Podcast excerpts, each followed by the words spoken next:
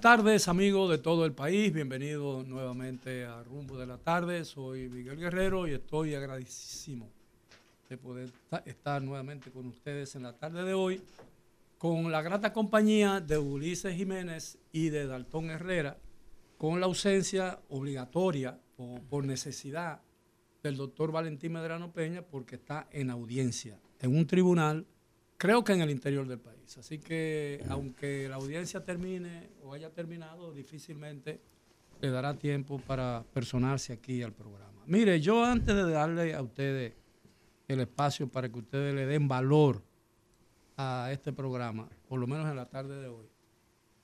Yo quiero, yo quiero referirme a un tema que a mí me parece es sumamente trascendente e inexplicable al mismo tiempo. Bueno, la Corte, de Justicia Internacional con sede en La Haya, que es un organismo de Naciones Unidas, se ha reunido a instancia y a solicitud o convocatoria de Sudáfrica eh, para enjuiciar a Israel bajo el cargo de genocidio en Gaza.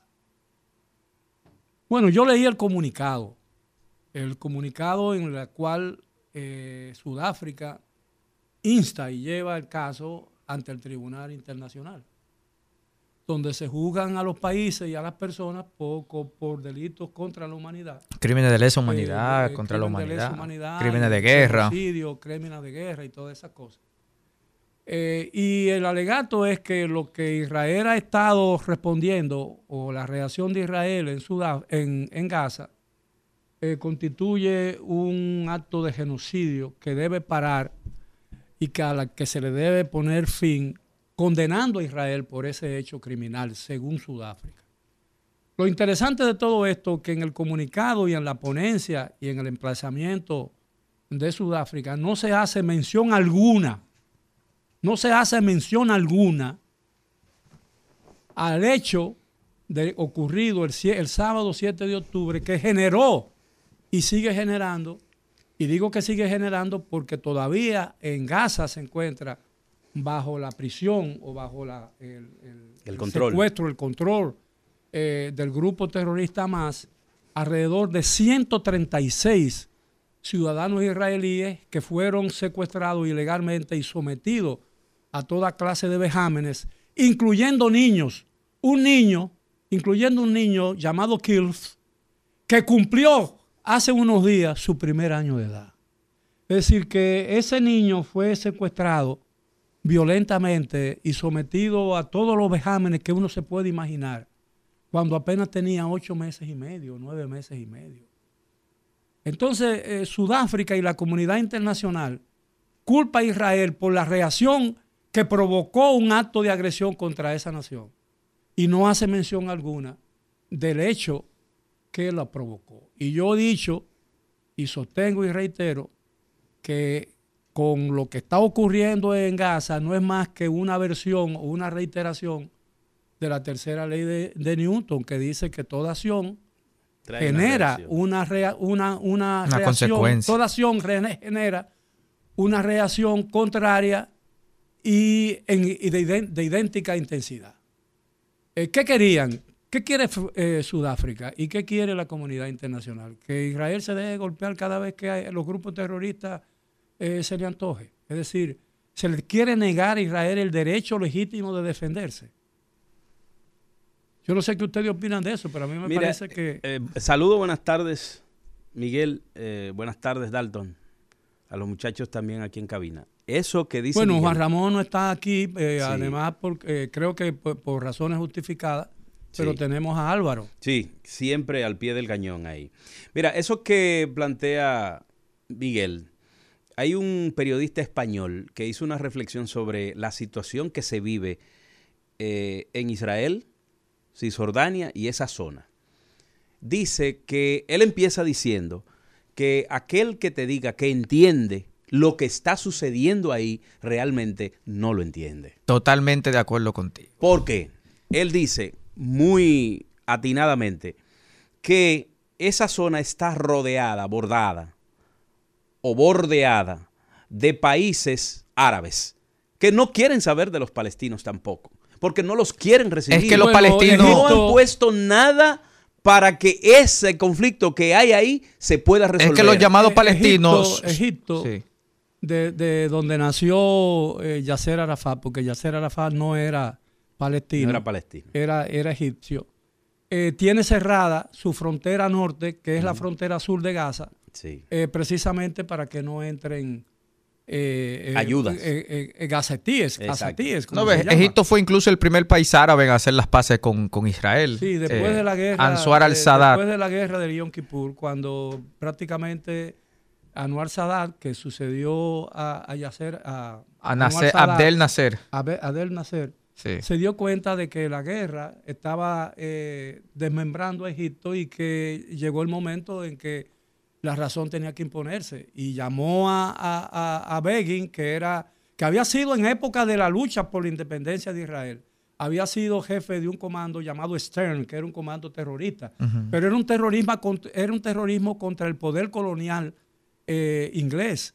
Eh, que son los principales culpables para mí de lo que está ocurriendo ahí. son los verdaderos culpables. Mira, el diseño de lo que hoy se conoce como Medio Oriente, eh, Medio Oriente, sacando por ejemplo a Irak, sacando a Arabia Saudita, los Emiratos y todo eso, pero eh, eh, fueron creación del Imperio Británico. Cuando Inglaterra se convirtió en la primera potencia en esa zona, después de la caída, después de la Primera Guerra Mundial, cuando eh, Turquía perdió... el Imperio Otomano, el Imperio Otomano se, desmembró.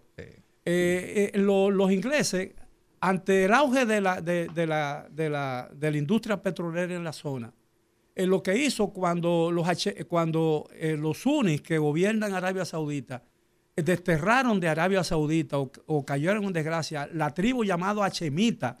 Los, ingleses le dieron al reino de Hachemita, que era un reino rival de, los sunnis en Arabia Saudita, un, país en, lo que se llama Cisjordania, y por eso se llama Jordania. Pero la, la existencia de Jordania es apenas unos años anterior a la creación del moderno Estado de Israel, porque Jordania no existía hasta después de la Primera Guerra Mundial. Y los palestinos tampoco existían. Existía Palestina británica, que realmente era eh, eh, una, controlada, colonia una colonia británica donde no solamente habían árabes, habían judíos también. No, claro, porque siempre hubo y ha habido presencia judía en, en Palestina, porque eh, los palestinos no es una etnia, es un toponimia, una toponimia, es decir, yo soy dominicano porque nací en la República Dominicana, pero no hay una etnia dominicana, ¿entiendes? Sí. ¿Entiendes? Los haitianos son mm. haitianos porque nacieron en un país que se llama Haití, pero no hay una etnia haitiana. Exactamente. Hay una, etnia negra, hay una etnia africana, como tú quieras llamarla. Eh, pero no es. Entonces, todos los que vivían en esa zona, griegos, eh, otomanos y todo, eran palestinos porque vivían en Palestina. ¿Entiendes? Ahora, el conflicto, eh, todo lo que ha ocurrido en los últimos 78 años 80 años en esa zona se debe a la terquedad de los árabes para impedir la creación de un Estado que se llama Israel. Porque en noviembre de 1947 Naciones Unidas aprobó una resolución cuando los ingleses decidieron abandonar Palestina, eh, porque ya no podían soportar la presencia ahí y era un imperio en decadencia, porque tenían ya muchísimos problemas en India, eh, que finalmente ellos fueron los árbitros de la, de la división de India, ellos se fueron ellos arbitraron su salida de, eh, como, prácticamente lo hicieron también en Palestina. Cuando ellos decidieron abandonar Palestina, las Naciones Unidas, tratando de buscarle una solución a la crisis que se sabía que se podía presentar ahí, aprobaron una, resolución en noviembre del 47, eh, eh, creando o autorizando la creación de dos estados independientes, uno para los judíos y otro para los árabes que vivían en la zona, para los palestinos. Bueno, tan pronto los árabes, tan pronto los ingleses abandonaron Palestina el 14 de mayo de 1948, mientras las, mientras las tropas británicas estaban saliendo del territorio de Palestina, los judíos reunidos en el Museo de Tel Aviv eh, proclamaron su independencia. ¿Y qué hicieron los países que rodeaban el, el hoy Estado israelí? Que invadieron Israel para abortar la creación del Estado de Israel en vez de promover la creación del Estado palestino. Los palestinos son muy, son muy creativos y han demostrado que son gente inteligente también. De manera porque si ellos hubieran creado pacíficamente su, con la ayuda de los demás países árabes, hubieran creado su Estado, hoy fueran en un ambiente de buena vecindad probablemente, porque no tuvieran que, que, envidiarle nada a Israel y Israel no tuviera que envidiarle nada a Palestina, fueran dos países prósperos, probablemente los dos países más prósperos de la región, viviendo en un ambiente de buena vecindad. ¿Y qué ha ocurrido después? Siete guerras, cinco guerras formales y tres antifadas. Entonces, con, muertos. Hasta, hasta, hasta lo que ha ocurrido ahora en, en Gaza, donde ha muerto desdichadamente muchos gazatíes, muchos árabes, eh, en las confrontaciones de los países árabes con Israel, había muerto menos árabes que los que murieron de, 2010, de 2006. En 2014 también. De 2014 y 2017, en las tres guerras entre Hamas y los grupos terroristas y la Autoridad Nacional Palestina que tiene su sede del gobierno en Cisjordania. Don Miguel, pero hay algo que me llama la atención siempre que se dan esos eventos está un hombre en particular gobernando Israel, que no es muy popular, que Benjamin Netanyahu. Bueno, porque yo digo que mientras exista la amenaza de destrucción por parte de los árabes que tienen, por ejemplo, Hamas dice en su carta constitutiva, dice que uno de los propósitos de Hamas es echar a los, judíos al mar y, destruir a eh, Israel. Entonces, mientras tú tengas esa amenaza, tú necesitas un hombre como Netanyahu porque eh, Ariel Sharon, que se decía que era un halcón, Ariel Sharon cometió algo que los judíos nunca le han perdonado, eh, que fue que él, en aras de, un gesto de buena voluntad para provocar, después de los acuerdos de Oslo, después de los acuerdos de Oslo, eh, desbarató asentamientos judíos en tierras administradas por Israel. Y eso no se lo permitieron la única vez que eso ha ocurrido.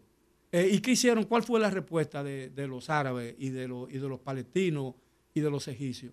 No le hicieron caso a eso, ese gesto de buena voluntad que él, hizo en contra de su propio pueblo para, crear condiciones favorables a un acercamiento y a una paz y favorecer que los acuerdos de Oslo se cumplieran, eh, no ocurrió nada, no había respuesta. ¿Por qué? Porque a los palestinos no les interesa la paz, no les interesa llegar a un acuerdo, ni le interesa un carajo y excúsenme la expresión a todos los amigos que lo pudieran estar oyendo, yo no utilizo ese tipo de vocablo, pero le importa un, un, bledo, ¿entiende? Eh, tener un Estado y llegar a un acuerdo, porque lo que le interesa es destruir Israel. destruir Israel. Y si destruyen Israel, lo que queda y crearon los israelíes, se irán con los judíos, porque no van a poder sostener ese país como, como, como es. Ese país tiene 10 millones de habitantes, es el país menos poblado del mundo, uno de los países menos poblados del mundo a través de la historia, porque de 10 judíos que nacen, 8 son exterminados a lo largo de la historia. Todavía existen los, los, pogromos. Todavía existen los pogromos en, el este de Europa y en Rusia cada rato. Y, entonces, entonces, bueno, eh, ese, ese país está obligado. La comunidad internacional no le reconoce a Israel el derecho a una legítima defensa. Y ese país está obligado, día por día, cada hora de su existencia, está obligado a jugársela y a luchar por su existencia misma. Lo que no ocurre con todos los otros países. Porque sencillamente no tienen otra opción. Ellos no tienen para dónde ir. El único lugar que tienen es ese. Esa es su nación, ese es su territorio. Pero para terminar con el comentario que escuché de ese periodista español, él decía que ni Jordania, ni Irán, ni ninguno de los países que están bordeando esa zona de conflicto o esa zona en conflicto eh, han propuesto nada. Sencillamente ni siquiera reciben a los palestinos, a los palestinos que, que deben salir, que huyen tratando de salvar su vida, no lo reciben. No, no lo reciben. No lo dejan entrar ni siquiera. Pero además, mira, hay unos antecedentes, hay unos antecedentes terribles. En 1970 ocurrió una, lo que se llama una guerra civil, que no fue propiamente una guerra civil en Jordania, entre los palestinos que se habían, habían, habían recibido acogida en Jordania y que habían, habían abandonado sus posiciones cuando se produjo el conflicto en 1948, eh, hubo un secuestro de un avión. En esa época era muy frecuente ese tipo de cosas. Y ese, eh, eh, los grupos terroristas, Yasser Arafat, llevó eso a Amán, que estaba en el lugar donde ellos tenían más, más libertad y donde estaban asentados. Y eso provocó una situación muy terrible y el rey Hussein incluso expulsó a los palestinos. Y eso provocó una guerra Eh, ustedes recuerdan que se denominó Septiembre Negro, el famoso Septiembre el famoso Negro. Septiembre Negro. Eh, donde murieron muchísimos palestinos. Y los que sobrevivieron fueron obligados a, salir de Jordania y se aposentaron en, Líbano. Y cuando llegaron al Líbano, eh, destruyeron Líbano. Porque lo primero que hicieron fue en, en Líbano, que se conocía entonces como la Suiza del Medio Oriente, y era posiblemente el país más próspero de la zona, incluso tan próspero o más próspero que Israel porque tenía más tiempo de desarrollo. Eh, eh, tenían un sistema político eh, muy bien diseñado que garantizaba la armonía entre los católicos maronitas y los musulmanes libaneses. Entonces tenían un sistema que respetaron hasta ese momento eh, en lo que cuando ganaba la presidencia un, cristiano maronita, el primer ministro era musulmán. Y cuando ganaba el musulmán, el primer ministro es. Y esa, y esa relación armónica eh, permitió al Líbano sortear todas las dificultades y, crecer al punto que se convirtió en el país más próspero, con más turismo. Eh, y era la Suiza del nuevo, del, Medio Oriente, como se le llamaba en, esa, en ese momento. Hoy en Líbano es una ruina. Es un triste recuerdo de lo que fue una, eh, durante muchos años, porque ahora están los sirios ahí invadiendo, los sirios no se han abandonado el territorio y los sirios son los que están apoyando junto con los musulmanes radicales eh, libaneses que están eh, eh, apoyando a Hezbollah. Imagínate nosotros, que nosotros tenemos un conflicto con, con los haitianos cosa que podría suceder en cualquier momento. No, lo tenemos.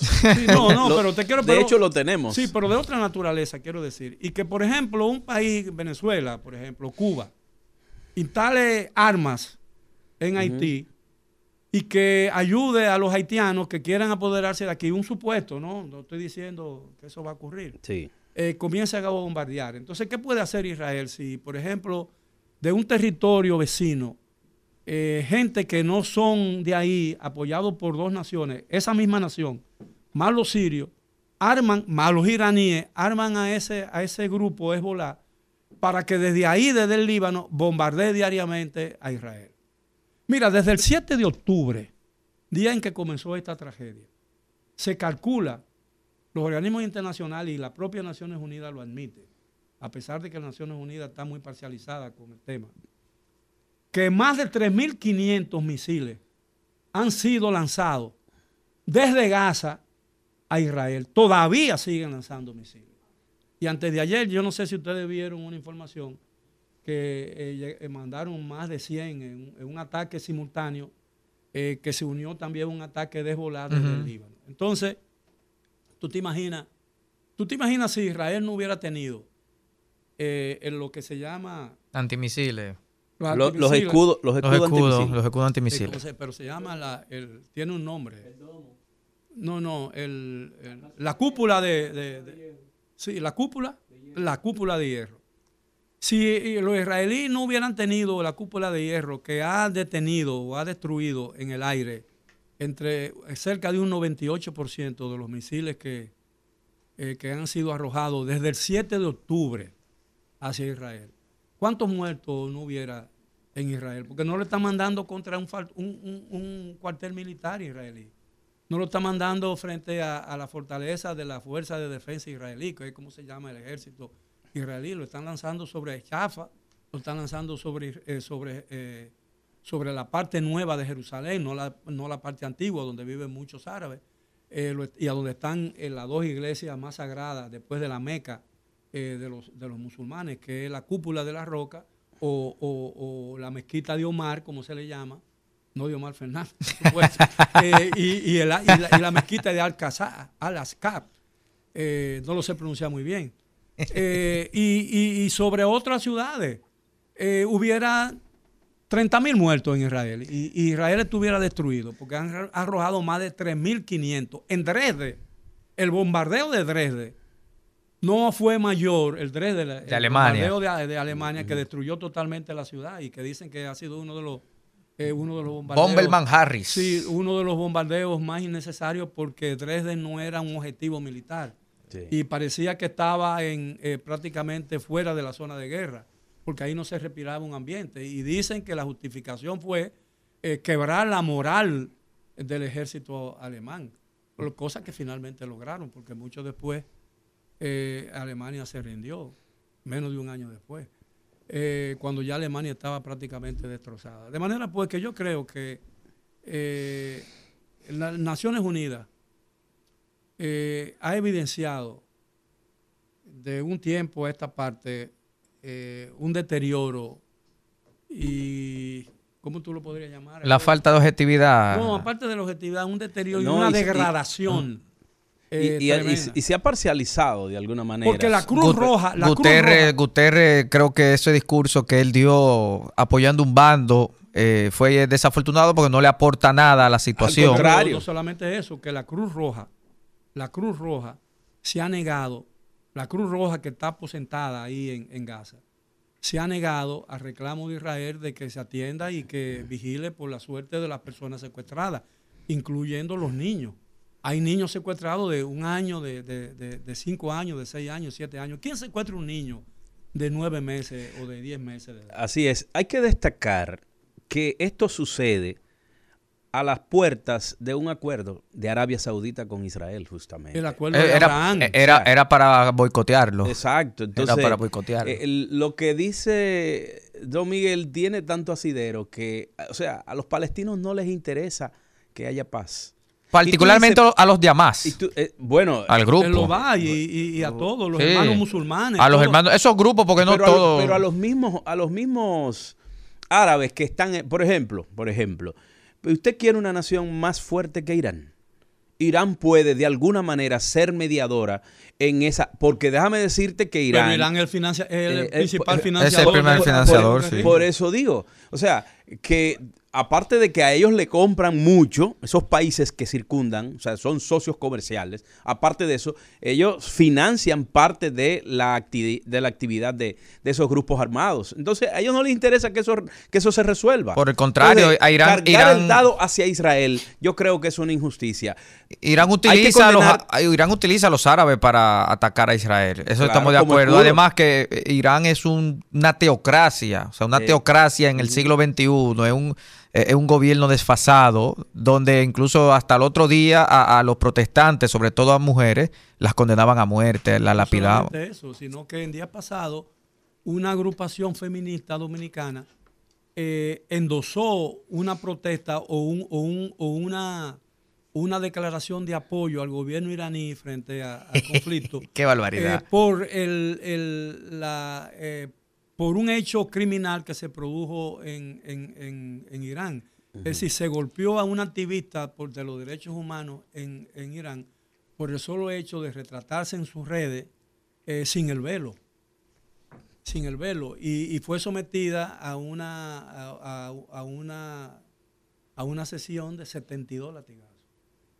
Eh, todavía la lapidación es una forma de, lo hacen. sí en, Irán Irán es un es un gobierno del siglo XV es eh, todavía donde hay un ser supremo que es religioso es un es un sistema político religioso donde el, supremo el Romeini Romeini eh, está por encima del presidente. Entonces fíjate que Irán siempre financia los regímenes eh, más cuestionados Cuba Rusia, Venezuela. Es amigo personal de, Argentina, en la Argentina de los Kirchner, que, que, se benefició, tanto así que los Kirchner taparon o intentaron tapar quién eran los culpables del atentado a la embajada de Israel. Pero mira, fíjate el caso del Tribunal eh, de Justicia de la Haya, el Tribunal Internacional de la Haya. Es decir, el Tribunal Internacional de la Haya todavía no le ha prestado la atención y no se ha ocupado de una demanda eh, de someter al régimen chavista que data del 2014 por violación de los derechos humanos y crímenes contra la humanidad. Eh, porque de Venezuela ha huido el 30% de la población. Ha sido obligada a emigrar el 30%, es decir, 7 millones y medio, 7 millones y medio de ciudadanos venezolanos han sido obligados a huir de su país precisamente porque no pueden vivir en él, eh, por muchísimas razones, por razones económicas, por el deterioro de la situación política, por la inseguridad, eh, porque allí y por la represión que allí existe y por el robo y la corrupción. Bueno, pero todavía el Tribunal Constitucional está considerando eh, la demanda de someter eh, por crímenes de lesa humanidad y crímenes de, cualquier otra naturaleza al régimen chavista desde el 2014 todavía no, y, y, en el caso de Israel, Sudáfrica convoca el lunes y ya el martes estaba reunido el Tribunal Constitucional. Qué barbaridad. bueno, vamos a hacer una pausa. Evidentemente que ahí hay mucho sesgo y, y eso no se va a resolver. Eso no se va a resolver. Por lo que Israel no puede bajar la guardia. No, Israel está obligado a defender cada minuto de su vida. A tirar para adelante. Porque cada descuido puede provocar el último día de su vida. Eso es así. Vamos a hacer una breve pausa. Regresamos después de ella con eh, Rumbo de la Tarde aquí por la 98.5 FM. Me despido de ustedes por la tarde de hoy pero lo dejo en la muy grata y sabia compañía de Ulises y de Dalton. Bien, señores, continuamos aquí en el rumbo de la tarde por Rumba 98.5 FM y nosotros pues eh, tenemos la compañía de un amigo, de un experto en medicina, pero que en este caso viene a hablarnos de su aspiración por la Diputación de la Circunscripción 2 de Santo Domingo Este, Santo Domingo Oriental, por la fuerza del pueblo, el doctor Rafael Cisneros.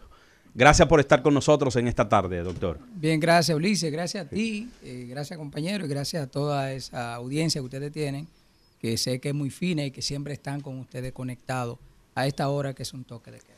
Bueno, doctor, eh, el doctor Cisneros tiene la encomienda, Dalton, de recuperar plazas que ha sido perdida por la corriente política, o más bien por los seguidores de Leonel Fernández. Eh, varios años, doctor Cisnero, ya de la separación del líder de la Fuerza del Pueblo del PLD y, bueno, que como que todavía no recobra el, el poder. ¿Cómo está la correlación de fuerza en la circunscripción 2 de Santo Domingo Este y cuáles son las posibilidades de crecimiento de la fuerza del pueblo en esa zona, doctor. Mira, primero gracias por la pregunta y eh, planteabas eh, eh, lo de recuperar plazas. Mira, la política es muy cambiante, muy circunstancial y son cosas del momento. Y ustedes saben que todo va y viene. Ciertamente, la fuerza del pueblo, producto de que el viejo partido, una vez que vino la fragmentación, la división, para nadie es un secreto, que sale la fuerza del pueblo a hacer tienda aparte y en escasos meses, pues ya de una vez presenta candidaturas. Eso te da una idea, eh, digamos así, de forma rápida, de que es un partido que, aún saliendo nuevo al ruedo político nacional, tuvo la capacidad de poder articular candidaturas y presentarla de una vez eh, en ese mismo proyecto. Han pasado los tiempos, ya la Fuerza del Pueblo tiene unos años, unos tres años y tanto, y ya podemos ver que todas las candidaturas a nivel eh, congresual y a nivel municipal pues están establecidas. Eso te da una idea de que la fuerza del pueblo, por lo menos en la circunscripción número 2, eh, que es la de nosotros, tiene buena, buena simpatía. Hay un dicho que es popular allá en Santo Domingo Este, que en Santo Domingo Este eh, ningún partido tiene nada que buscar, sino que la fuerza del pueblo se ha apoderado del municipio. Y déjame decirte que... o sea, ningún partido ningún partido de los que ha gobernado. Eh, porque estuvo el PRD primero con Domingo Domingo Batista. Eh, eh, iba a decir el mote. Juancito, Alfredo, Alfredo y, ahora Manuel Jiménez. Manuel Jiménez. Sí, eso te refieres a la, a alcalde. oposición a la alcaldía. En la alcaldía. ven, ese ha sido el de, el de venir registrando y revisando la historia de lo que ha pasado en el municipio, como muy bien lo plantea. Sin embargo, ahora nosotros tenemos una eh, candidatura que es fresca, pero eh, ha podido articular eh, el favor de los votantes allá, que todos sabemos que Julio Romero. Allá la, la contienda electoral, que está dividida entre tres, esos tres pilares, está la parte del PRM con sus candidatos, nosotros tenemos nuestras apreciaciones muy particulares sobre la candidatura de, del candidato del PRM. Sin embargo, eh, podemos ver también que lleva eh, el PLD, porque recuerden que la Alianza Rescate RD no lleva alianza en ese nivel a ese electoral. Un error de la Alianza Rescate. ¿eh? Bueno, hay varias apreciaciones y disquisiciones que muchos han hecho sobre ese particular. Sin embargo, me voy a limitar simplemente a establecer que ellos tienen una, el, el PLD tiene una candidatura y nosotros estamos eh, con la candidatura de Julio Romero, que al medir, que fue el inicio del el prosenio del comentario, la pregunta que me hiciste, que es una candidatura que ha dado buen resultado, ha aprendido, las encuestas son mediciones científicas del momento, y las mediciones que se han hecho nosotros estábamos en la primera medición, en la segunda posición, ya hoy estamos eh, rozando prácticamente al primero. ¿Y cuál es el quién es el primero? nosotros entendemos que en las mediciones que se ha dado, uno está en delante, otro está en detrás. Pero le, puedo asegurar que no Doctor, ¿y cuál es que está en primero? No usted no, sabe. Ahora, estar en ah, primero no es el PRM. Está muy buena, muy buena apreciación. Estar en, primero, estar en primero y ganar son cosas diferentes. O sea, o sea, doctor. Recuérdense que. Porque no hay, no hay mayo sin febrero. Sí. No hay mayo sin febrero. Para ustedes poder avanzar a mayo, tienen. O para que la candidatura presidencial y las candidaturas congresuales que lleva la Fuerza del Pueblo puedan garantizar ganar en mayo, primero tienen que ganar en febrero. ¿Qué dicen las encuestas, doctor? Real. Las que ustedes tienen, no les voy a pedir porque las encuestas hablan de... La Galo no, no, ha, medido todavía municipal. Eh, no, no, seguro midió. Lo que pasa es que no lo han dado a conocer realmente. Lo, la proyección que hay es que todo está, eh, que nada está decidido en términos de la municipalidad en este momento. Pero, ¿qué le dicen las encuestas a ustedes? Bueno, mire, como usted muy bien plantea, eh, muchas firmas encuestadoras tienen sus encuestas y no las han, no la han revelado. Eh, lo que te puedo decir es que las encuestas nos dan un buen posicionamiento a nosotros para ganar. Esa es, eso es lo que... A la, a la, candidatura de Julio Romero. De Julio Romero. Es una candidatura que, como le decía, fresca a esa posición, sin embargo, es un compañero que tiene una crisolada labor. Ustedes saben que ha sido legislador en varias ocasiones, y ya posteriormente eso pues, es un trabajador político incansable.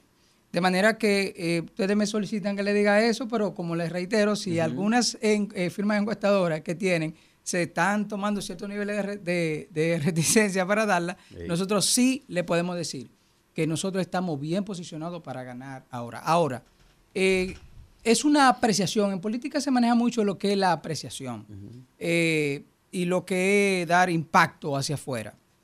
¿Qué se maneja? ¿Qué maneja la, apreciación eh, de lo que no están alrededor de la Fuerza del Pueblo? Que la Fuerza del Pueblo ha, sido un partido que viene creciendo de manera eh, exorbitante, de manera afanosa, porque ha sido un trabajo continuo y constante. Y fíjate que eh, donde quiera que tú veas en el, en el municipio, inscríbete, inscríbete. El único partido, y ustedes me dirán si no, que desde el primer momento ha estado, de que este gobierno se posicionó, inscribiendo, haciendo un trabajo de campo con sus electores ha sido la fuerza del Pero doctor, lo que dicen es que como no quitan el, la invitación a inscríbete, es que, que nadie se ha ido a inscribir. Bueno, pero eso son, no. Digo, eso es el comentario eh, que hay. Ese es el comentario. ese es el comentario que hay. A mí no me consta. a mí no me consta. Exacto. Doctor, pero ¿cuáles son sus propuestas? Usted es candidato diputado. ¿Cuáles son sus propuestas? No vamos a, ahogarlo con Julio Romero. A eso iba. sí, no vamos a ahogarlo con Julio Romero ni con ni con No, no, a Julio Romero que hable él. Este es el momento ni con, ni con el que está de último, que dijo Astacio, lo dijo él ya. Mira, no me ahoga hablar de cualquier tema de lo que involucra a la fuerza del pueblo. Sin embargo, eh, como me ha establecido, me ha solicitado que hable de la propuesta, nosotros tenemos varias propuestas eh, que le hemos ofrecido a nuestros electores. Una de esas propuestas que ha gustado mucho y es la que llevamos como eslogan de campaña, ha sido el proyecto de la comuna. ¿Qué es eso? El proyecto de la comuna es un proyecto totalmente fundamentado en lo que es la salud preventiva. Si nosotros nos fijamos de los países que han crecido en materia a todos los niveles, eh, y sobre todo en salud, porque es lo principal. Usted no puede estar aquí si usted no tiene salud. Usted no puede trabajar, no puede tener familia, no tiene nada. Perdone, y doctor. Ese proyecto. Perdone, hay que decir que el doctor Cisnero es uno de los más reputados cirujanos plásticos que tiene este país. Y es importante que figuras como el doctor Cisneros opten por participar en política, porque sabe lo que necesita la sociedad, sabe lo que necesita la municipalidad. Y ese tema de salud de verdad que debería ser abordado con mayor eh, responsabilidad y, que, y determinación. Bueno, Continúe, doctor. Eh, agradezco tu valoración hacia mi, hacia mi persona y ciertamente sí, hemos, ya tenemos más de 24 años eh, en los avatares de la salud del pueblo dominicano. Entonces le argumentaba y le decía... Las comunas. El proyecto de las comunas. Le decía que es un proyecto dirigido a salud comunitaria y a salud preventiva. Si nosotros analizamos los países que han crecido y que obviamente en materia de salud mucho más, porque decía que es lo primero que un pueblo debe de tener, han crecido porque se han dedicado, y ahí está el ejemplo de muchos países, por ejemplo Brasil, Cuba y demás, es a la salud preventiva. En República Dominicana lo que tenemos es salud curativa y eso para nada. Cuando No ocurre, resuelves. cuando ocurre Al la tragedia. agrava. Al contrario. Cuando ocurre la O sea, tragedia. Es, es poner candado después que te roban. Entonces, ¿a qué nosotros nos enfocaríamos desde eh, el Congreso Nacional a enfocar ese proyecto de la comuna? ¿En qué consiste? Como muchas personas siempre preguntan. eh, consiste en establecer como un plan piloto en la circunscripción número 2 eh, como demarcación electoral cada 10 kilómetros cuadrados establecer ese establecimiento que se le va a llamar por nombre comuna para que el pueblo entienda es como eh, funcionan las UNAP Exacto. Es una pero UNAP. Es parecido a una UNAP, pero esta va a tener una, un papel fundamental para las, los comunitarios que vivan en esa Demarcación. demarcación, geográfica, en la cual hay muchos beneficios para la comunidad. ¿Será por, por sector o por distrito municipal No. o, es por sector? No, exacto, por sector, pero recuérdate que son demarcaciones electorales, circunscripción 1, 2 y 3, el caso de allá, entonces estamos hablando como un plan piloto en la 2, En la dos. para que cada 10 kilómetros, en esa demarcación de esos 10 kilómetros, la comuna que se va a establecer ahí, que va a ser un centro, eh, digamos, eh, de interés para la comunidad, se va a encargar de varias cosas. Primero, de llevar la salud preventiva de esas personas que viven en esa área. ¿Cómo? ¿Cómo sería eso?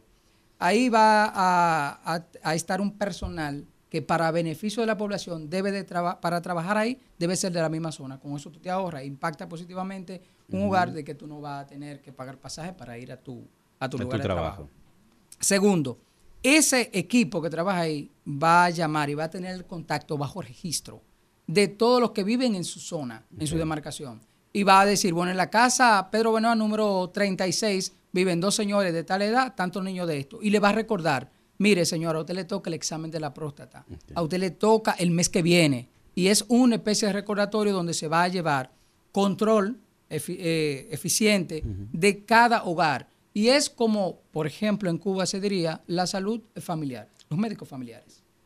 Entonces, si nosotros hacemos eso de esa forma, no habrá manera de que se te aparezca en un hospital de tercer nivel un señor, ah, con un dolor no puedo orinar, estoy trancado, y cuando tú vas a tener un cáncer de próstata que ya no tiene solución.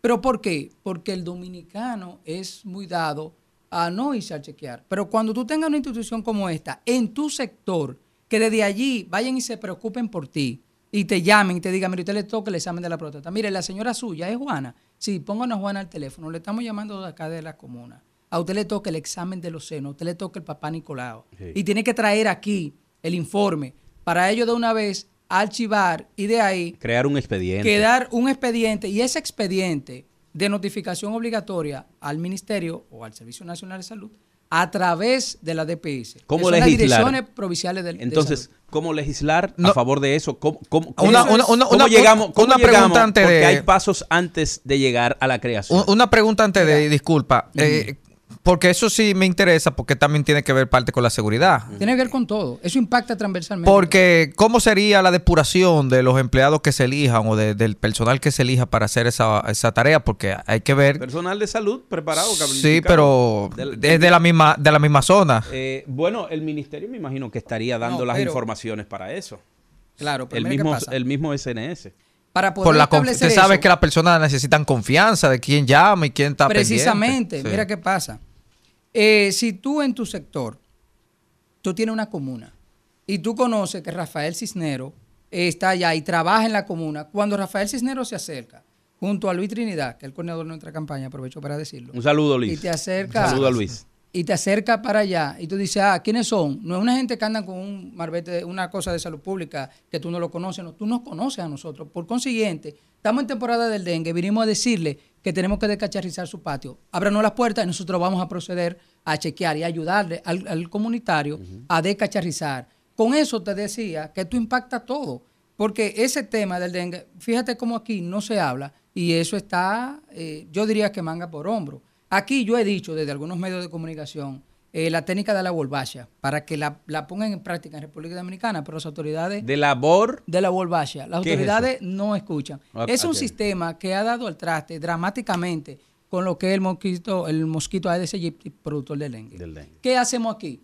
Eh, descacharrizamos, color eh, untado, tanque tapado. Eso no es malo. Comunicación para la sociedad, educación, eso está bien, perfecto. Ahora, las autoridades, como se le ha ido de las manos el dengue y la respuesta que han dado, un subregistro. Que quisieron en taparlo, semana- pero quisieron taparlo el dengue. Tú lo estás diciendo de una forma más, yo lo estoy diciendo un poquito más delicado, un subregistro, porque en la semana, digamos, 48 te estaban dando informe el Ministerio de Salud Pública de la 37. No es eso, sino que... porque el- como venía aumentando, eh, eso eh, es... El listín diario lo había publicado que había un brote y ellos dijeron que no y dos semanas después tuvieron que aceptar que Pero fue yo así. le pregunto, Sí, fue eh, porque ahora que ustedes traen el tema, ¿qué gana el Ministerio de Salud Pública con tapar datos? Lo mismo O sea, que gana la policía ¿qué? y la DNCD con los casos que No, todavía pero no... tú no, no, es puedes. sencillo. No, no, pero tú no Ajá, puedes no han tampoco. dicho no. quiénes fueron los que mataron, a- ejecutaron a los agentes de la DNCD. ¿el Lo mismo. Tú el que no, tú el que no respete derechos humanos, que no le respeten el Pena de derecho a la muerte Eso es lo que hay que hacer. Hay-. En pena de muerte. Pero- no cambiemos el tema, ¿no? Extrajudicial. Pero no Extra cambiamos el No tema. vamos a intoxicarlo, pero- Sí, sí, no vamos a contaminar el tema. Dalton está loco por quitarle el tiempo, doctor. No, no, no, no. No, no. Sí, vamos arriba. vamos, da- eh, tómate la pastilla, Dalton. Doctor, perfecto. Pero para crear esa comuna se necesita legislar. Es sencillo. ¿Cómo, cómo legislar para eso? Es sencillo. Eh, se crea ese paso. un anteproyecto de ley En la cual se pueda implementar la necesidad de implementar, por valga la redundancia de la palabra, el proyecto de salud preventiva en República Dominicana con un plan piloto en esa circunstancia. Pero estamos hablando también de una modificación de la Ley General de Salud. No. Eh, no necesariamente. No necesariamente. no necesariamente. Eh, aunque la ley eh, 41, 4201, que es a la que hace referencia, y la ley 8701, que es de seguridad social, las dos ya son pasibles de ser modificadas. Amén de que se le ha modificado por partecita. Porque como dice Dalton, aquí es una cosa con guitarra y otra con violín. Cuando a sectores les interesa que modifiquen, dice, ah, pero vamos a ver la ley. A esa partecita vamos a cambiarla. Para que estos que ya se retiran con 65 años no nos le vamos a dar seguro. O sea, eso porque sí. le conviene, a, Porque le a un conviene grupo, a un grupo. Entonces lo hacen. Entonces, como Son unos no- malditos, doctor. Yo no tengo ningún interés particular que no sea el interés de la comunidad. Nosotros legislaríamos para que allí Claro. este anteproyecto de ley, preparado por nosotros, viajar a la Cámara y pueda concitar el apoyo de todos. ¿Cómo se haría? Fácil. Se hace el anteproyecto, se evidencia la necesidad de que República Dominicana entre en lo que han entrado países desarrollados y que han sido exitosos en materia de salud. Y te voy a poner un ejemplo sencillo, Cuba, que no tiene recursos. Pero Eh, Cuba y se lo está, hace. Doctor, Cuba se Pero está tiene- cayendo a pedazos. Bueno, precisamente te digo, no tiene No tiene ni hecho. Y nosotros, con medicamentos y con muchas cosas que dice el presidente de la República, que nos sobra el dinero, entonces tenemos de más para hacer, no ese proyecto de la comuna, para hacer mucho más. Y déjame decirte que aunque no me hayan preguntado de dónde viene el financiamiento, el financiamiento perfectamente puede venir del ministerio. Porque le Bueno, aumentaron... del mismo presupuesto. Uno lo le sup- aumentaron uno el lo su- yo lo supuse. 1.28 eh, por ciento del PIB, pero ahora ha aumentado más. Tú. Y eso, por decirte solamente ahí, Perdón, en materia económica, doctor. y no decirte el problema de la inflación en Quiero, República quiero, Dominicana. quiero no corregirle, quiero enmendarle un poquito ahí. No, no hay problema, El presidente no dijo que le sobra. El, pro- el presidente dijo rinde. que le rinde, que no es lo mismo. Bueno. no es lo mismo cuando a usted le rinde. Pero a hacer una pregunta. Cuando a usted entonces, le rinde, si usted tiene esta media botella de agua y con esa media botella de agua usted debe agotar un tiempo, usted lo que hace es que se toma los set que necesita para que le dé al tiempo. Apota- No necesariamente. Aprobaron Ulises, 100 millones ahí de dólares escúchame, para superar. Si en tu casa, Ulises, Quería aclararle ustedes- el- solo el bien, término, está bien. solo el término. Está bien. Pero en tu casa, si con 100 mil pesos, digamos, que no, lo pongo como ejemplo porque la canasta básica anda por los 40 mil y tanto, aunque el gobierno diga que no. El doctor aprovecha Mírame. para darte también. Sí, no, no, yo no le estoy dando, yo estoy haciendo una exposición. Mire, si con 100 mil pesos usted resuelve su problema en su casa, usted no tiene necesidad, usted dice, mire, Cisnero, a mí me rinde con 100. Entonces, ¿qué significa eso? Que usted no está de que tan mal, que usted con lo que gana le va bien, usted resuelve los problemas básicos. Entonces, al escuchar esa exposición del excelentísimo, decir que le rinde, digo, oh, pero nosotros estamos bien, entonces, entonces no hace falta nada. Y bueno, lo ha demostrado porque a algunos eh, se le ha aumentado el presupuesto. Pero yo digo eso y, y queda como la duda. No, si solo, tú ves, no solo ha demostrado que le ha rendido, sino que él no tiene hermanos que vayan a presionar a funcionarios. Lo que tiene un, para con- que lo lo que tiene un congreso que le aprueba Eh, todos los préstamos. si usted, lamentablemente. ve, si usted ve, por ejemplo, cómo está eh, la tasa de política monetaria y la escalada inflacionaria en República Dominicana, que debe de estar alrededor de un 4% y está muy por encima, y todavía las autoridades no han podido frenar eso, todavía la inflación eh, acumulada eh, está avanzando. Aquí la tasa de política monetaria, eh, después que entran esas estas autoridades hasta ahora, ¿Cuántas veces se ha modificado? ¿Cuántas veces se ha modificado en Estados Unidos? La tasa de política monetaria la encontró en las actuales autoridades en un 3. ¿Y por dónde vamos? Han subido, han bajado, lo que significa de manera categórica que no han podido dar encontrar o dar pie con bola con relación a las tasas inflacionarias que República Dominicana está viviendo. Pero el Banco Mundial dice, el Banco Mundial dice que nosotros hemos crecido eh, o crecimos en el 2023 2.1 y que para el 2024 estaríamos creciendo por encima de los 5 veníamos De una, veníamos, de una, veníamos de una pandemia. Mira, bueno, pero lo, dijo, el Banco Mundial. no es que no hemos crecido. Todas las economías están creciendo después de la pandemia, casi todas. pero, pero como esta no. Bueno, que tiene, tiene, que analizar lo que dice JP Morgan realmente con relación a la, a la escalada inflacionaria de todos los países y ha incluido incluso a no solo este país, ha incluido República Dominicana en los países de la región, Estados Unidos y demás. Pero te podría decir que el IPC, el índice de precio al consumidor, aquí anda 4.78%, eh, cuando lo que se espera es que esté por debajo de 4. Entonces, lo que implica que aquí en materia eh, económica todavía eh, nos falta. No, no, no andamos por donde, por donde debe andar. Usted decía con, con relación a la tasa de referencia, la tasa de interés, que las autoridades han subido y han bajado buscando como mala, malabares para ver cómo buscando opciones para cómo frenan la tasa inflacionaria en República Dominicana y todavía no se ha logrado. Eh, ahorita tú hacías referencia con relación a que qué escondía un ministerio X, por no poner ¿O qué ganaba con esconder cifras? Con esconder cifras. Mira, el simple hecho de tú suministrarme los datos, cuando algo está en aumento, tú me suministras de semanas anteriores. Un subregistro. Eh, exactamente. Cuando tú me suministras de semanas anteriores, en la semana actual, cuando tú sabes que viene creciendo y que en este está más alto que en las dos anteriores, tú me estás haciendo un subregistro y subliminalmente tú me estás ocultando datos. Doctor, eso no está bien. O sea, yo no, o sea, en caso de que eso esté sucediendo o haya sucedido, eso no está bien, porque tú no puedes justificar lo injustificable. Es lo primero. Pero en este país se vive del subregistro. Aquí se vive del subregistro. Siempre ha sido así realmente. Utilizan subregistro los empresarios. Utilizan subregistro los médicos. utilizan subregistro. Aquí todo el mundo utiliza subregistro. o sea, no somos honestos no queremos ser honestos a la hora de nosotros registrar lo que vendemos y compramos. Yo quiero saber cómo va su candidatura. Eh, eh, las mediciones sobre su candidatura. Mira, hasta ahora mismo ¿Y cuáles son las competencias que hay ahí? Mira, nosotros somos fruto de una medición por el método que eligió el partido, Fuerza del Pueblo y otros más, eh, que fue las encuestas. Nosotros somos fruto de haber ganado ese, ese método que, bueno, está en la ley de partido y como tal lo eligió eh, la Fuerza del Pueblo, eh, ahí salimos gananciosos. Te puedo decir que nosotros fuimos el más, el mejor valorado, el más votado entre los, entre los hombres.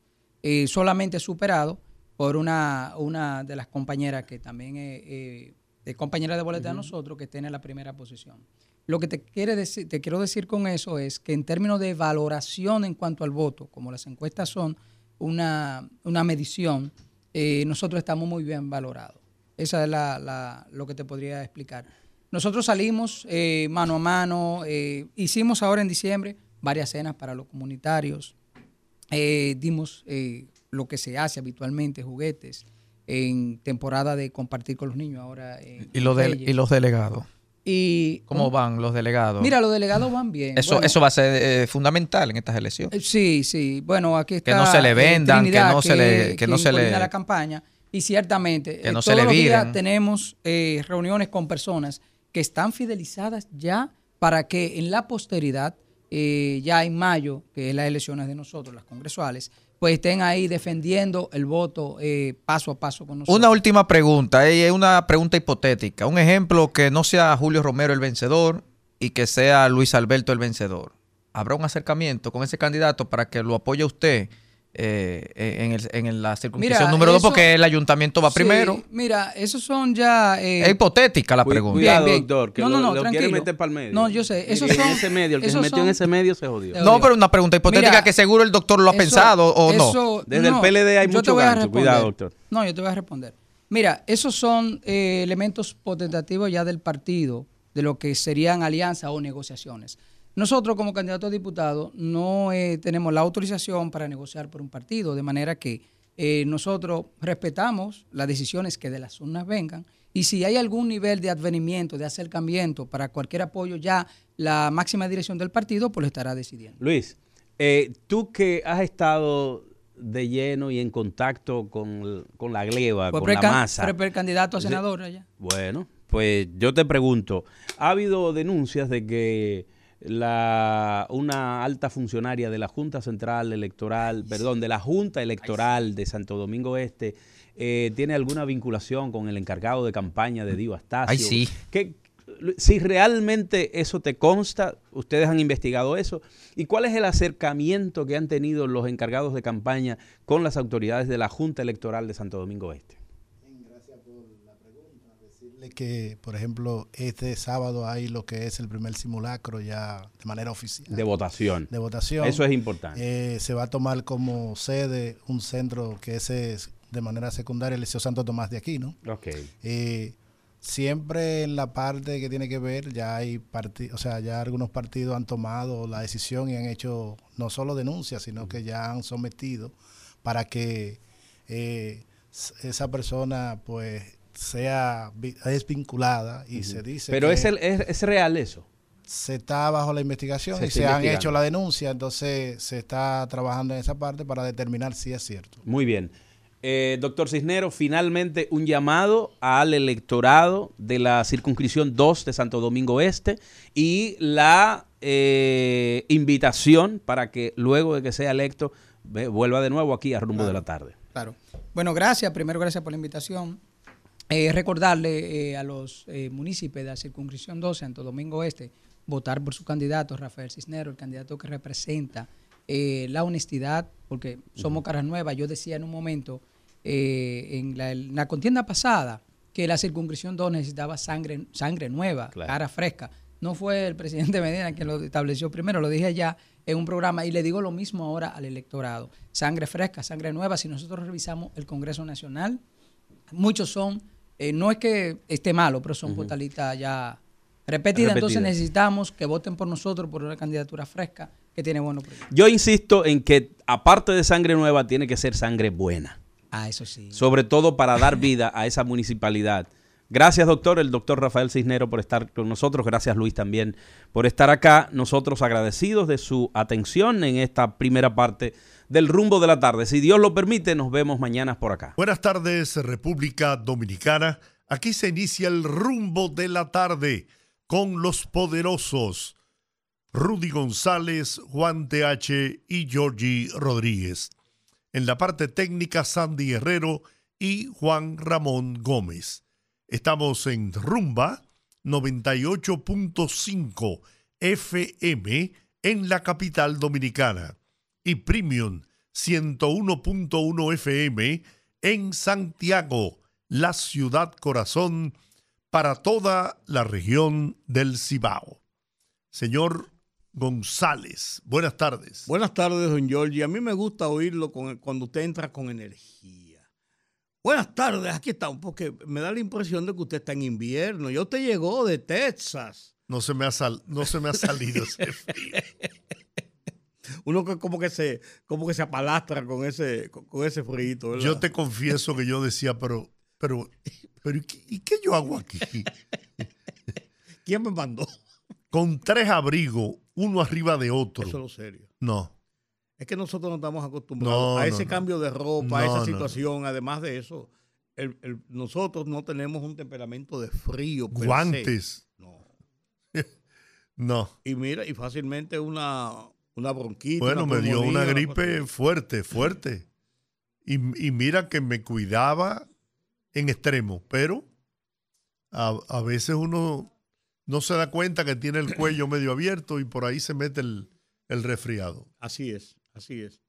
Mira, eh, el cardenal Nicolás de Jesús López Rodríguez ya fue dado de alta, lo que indica que su recuperación de la operación, 48 horas después de esa operación que fue antes de ayer, eh, indica que fue buena, que fue exitosa y que respondió bien. Es una, una operación que no, como decíamos la semana pasada, no tenía la peligrosidad de tocar órganos vitales del desenvolvimiento humano, el desenvolvimiento del cuerpo. Era una parte ósea, porque fue una, segunda caída, eh, rotura del fémur y desarticulación también, rotura. Tenía tres roturas en el fémur, tres fisuras eh, de la parte de la cadera que ya había sido operado. Con un hombre de 87 años es una situación difícil porque lo puede dejar postrado.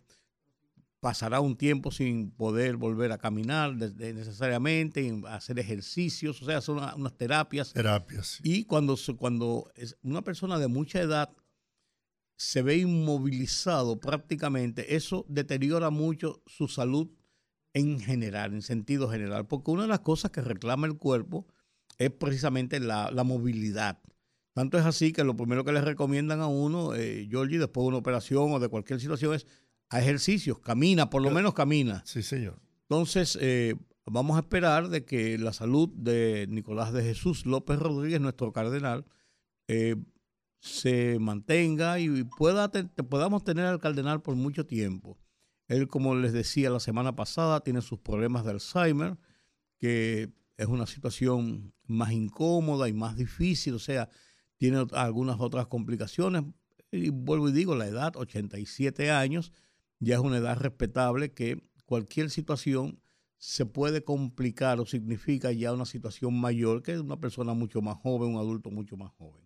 Pero qué bueno que por lo menos está en su casa, eso es un buen indicio de que de que eh, eh, por lo menos la cirugía fue eh, fue bien y que hay un proceso de que hay un proceso recuperación. de recuperación. Así es. En otro orden, el presidente de la República, Luis Abinader, sostuvo hoy una reunión con una comisión del Colegio Médico Dominicano encabezada por el presidente de ese gremio, Waldo Ariel Suero, donde se trataron temas diversos relacionados con el sector salud y sobre las relaciones del el Colegio Médico Dominicano con el gobierno.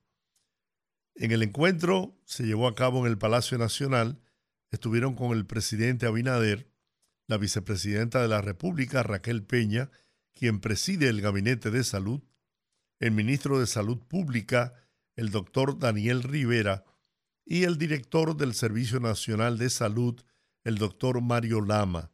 Además, el director de jubilaciones y pensiones a cargo del Estado, Juan Rosa. El Colegio Médico, como dije, representado por el doctor Waldo Ariel Suero y un equipo de médicos que lo acompañan en esta nueva gestión. Más adelante tendremos informaciones de cuál es la exigencia, porque siempre hay una exigencia de parte de los médicos en esta ocasión para el gobierno, a propósito de que estamos ya en la antesala de las elecciones de mayo. Yo creo que, si no estoy equivocado, había pendiente para el mes de enero, no recuerdo si fue los médicos o los maestros que en el último pacto que se hizo hubo un aumento de, salario escalonado en dos partes, una parte en aquella ocasión y otra parte en el mes de enero. Pues no recuerdo, eh, voy a buscar ahora, eh, eh Georgie, a ver si fue los médicos, o tú recuerdas, ¿verdad? Que se escalonó una segunda parte, se dividió en dos partes. Eh, eso fue a los maestros. Fue a los maestros, los médicos no, fue a los maestros, ok. Pero deben haber algunas, algunos tramos de los acuerdos que se hicieron, porque siempre son acuerdos para cumplir en diferentes etapas, o sea, las demandas y los acuerdos y las negociaciones, generalmente con los gremios, significan erogación de dinero muchas veces, la mayoría de las veces, eh, de presupuesto, de pensiones, de aumentos salariales, de aumentos de, subsidios a, hospitales y a esto y aquello, y generalmente son eh, incrementos en, en los presupuestos establecidos ya, y por eso generalmente se hace en tramos. Yo voy a chequear ahora cuáles son los, aumentos. Si la memoria no me falla, fue con los maestros. Pues yo sé que había uno de ellos, sí. Mira, el tribunal eh, presidido por la magistrada Doris Pujols, que es la primera Cámara Penal de la Corte de Apelación del Distrito Nacional, dispuso el levantamiento del arresto domiciliario que pesaba contra el ex ministro de Salud Pública, Freddy Hidalgo, y el ex Contralor General de la República, Rafael Antonio Hermosén Andújar. Los dos están implicados en el caso Antipulpo. El caso, ese es de las últimas gente que quedaban todavía con una suerte de, de restricción. Los otros han ido siendo liberados, mm, sacados de la cárcel hace tiempo, tenían arrestos domiciliarios o un grillete y esas medidas han ido variando. Hay que recordar que el caso Antipulpo fue el primer caso de corrupción que se planteó la actual administración de la Procuraduría General de la República y de este, y de este gobierno. Eso, eso comenzó, ese caso quedó abierto el 29 de noviembre del año 2020, o sea, tres meses después de haber asumido el gobierno y de haber asumido eh, la posición eh, doña Jenny Berenice y doña Miriam Germán y el señor Camacho, la, la dirección de la Procuraduría. Ese caso tiene tres años y ya hay dos meses y no ha ido todavía, todavía no está en juicio de fondo.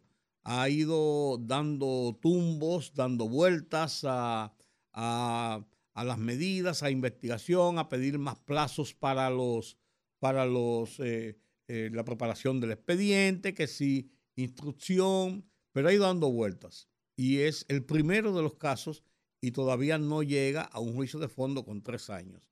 Entonces, eso fue dispuesto hoy por eh, el Tribunal de Apelaciones. Eh, dispuso esos, que esos dos funcionarios. Con el atenuante de que en, cuatro años, o sea, un año más, perime. Perime el caso, porque, porque tiene, un, tiene, un tiempo. El tribunal también dispuso que el exfuncionario eh, se mantenga el impedimento de salida y la presentación periódica. Eso, eso, se, eso se mantiene como medida de, coerción, pero ya no la prisión domiciliaria que tenía ante, ante esto. La decisión de dictar arresto domiciliario y colocar el brazalete eh, fue durante el conocimiento de la medida de coerción que lo impuso la jueza de atención permanente Kenia Romero, lo había impuesto esto.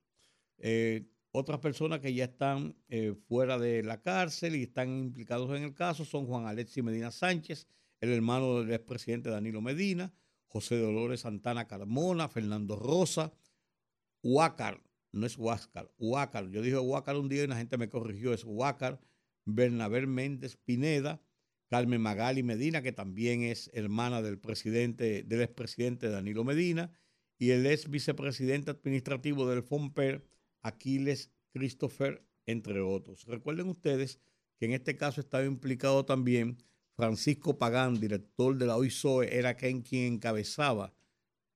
Bueno, porque era el funcionario público de más alto rango, porque Alexi Medina no era funcionario público y el del FOMPER era una dirección mucho menor que lo que era la OISOE. Francisco Pagán estaba involucrado también en este caso. Francisco Pagán hizo una negociación con la fiscalía, se declaró culpable, le hicieron lo que se llama un proceso abreviado y lo condenaron, eh, me parece que son, que fue a cinco años de, prisión suspendida y eh, la devolución de bienes que se consideraban habían sido adquiridos durante las acciones de corrupción de las que se le acusaba. Pero ya ese es un caso que terminó y él tiene una prisión, tiene una condena, pero tiene una prisión suspendida. O sea, ese, parte de ese caso cerró inmediatamente ya hace más de un año. Los demás siguen el proceso hasta llegar al, juicio de fondo. Esas son las condiciones, las circunstancias que crean frustración, desesperanza en la gente.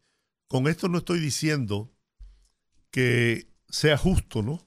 Mantener en prisión preventiva a una persona acusada de determinados delitos, en este caso de corrupción, porque eh, lo han dicho ustedes y lo repite los abogados y los entendidos en la materia judicial, de que de todas las medidas de coerción, la última a la que debe recurrir un juez es la de la prisión preventiva. Pero aquí se han invertido los papeles y la mayoría de las personas acusadas por todos estos delitos cometidos en gestiones pasadas, pues fueron llevadas como a la cárcel en prisión preventiva. En la medida que ha ido pasando el tiempo, pues eh, los jueces han ido reconsiderando esa medida y dando libertad bajo otros esquemas. Sí, porque se han cumplido. Preventivo. Porque han cumplido cárcel. Exacto. Realmente no es que no han cumplido cárcel. Y, Pero y- eso, vuelvo y repito, eso crea desesperanza, desaliento. La gente interpreta, quizás por el festín en que se produjeron todas esas prisiones preventivas, la gente pensaba que esa gente ya era culpable y que estaban empezando a pagar por sus culpas, no entendiendo que eran medidas para prevenir o fuga o, o alteración de pruebas, que fueron los argumentos que se esgrimieron en ese momento. Y ahora, cuando lo- los jueces han tenido que eh, modificar estas medidas, la gente lo entiende como una exoneración de las responsabilidades, que no es cierto. no, Las lo- lo- lo- responsabilidades están siguen. ahí. Los juicios siguen. Los juicios siguen. Lo que pasa es que ahora ellos tienen la oportunidad de enfrentar en los tribunales de la República Desde la, desde la calle, desde su casa. Pues Eso tiene otro componente, Georgie, que es todavía mucho, mucho más significativo. Correctamente lo que tú dices, pero un punto significativo de esto es que pierde credibilidad. Pierde credibilidad. El, la presentación de la parte acusadora, en este caso la Procuraduría General de la República, que dice en cada caso tener eh, em, Blindado el, el y- expediente. Y, y sólido, un expediente sólido, pero pasan 18 meses y no han podido establecer o consolidar ese expediente. Y cuando no, mandan un expediente como el caso de, de este, el del último caso, que fue el del caso Calamar, que tenía 12.500 páginas, una cosa, pero había que leerlo. Una bueno, cosa- al, estre- al extremo de que el, el propio Ministerio Público estaba aspirando a que se obviara la lectura del mismo. lógico. por el temor que es eh, latente de que pueda perimir el caso, por el tiempo y, y- y lo prolongado que fue la lectura. Ahora le toca a la No, defensa. no, no, no, viene la defensa a la contrarréplica. Sí. Y después de eso viene la contrarréplica de la contrarréplica. Y viene la, la- la posición de los acusados que también pueden ser interpelados. O sea, eso, eso es una cosa tre- tremenda. Lo que te quiero decir que eso, cuando su- suce- suceden situaciones de esa naturaleza, si hay sectores de la sociedad que entienden que se ha hecho lo correcto en, desmontar, develar, eh, poner en, en el banquillo de, lo- de los acusados situaciones de corrupción como las que se han abierto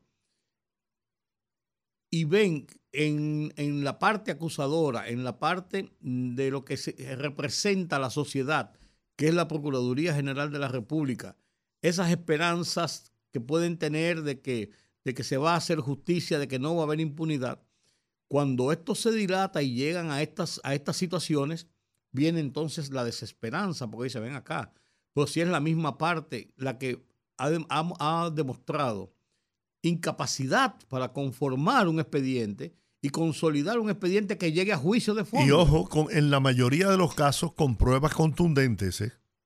que las hay.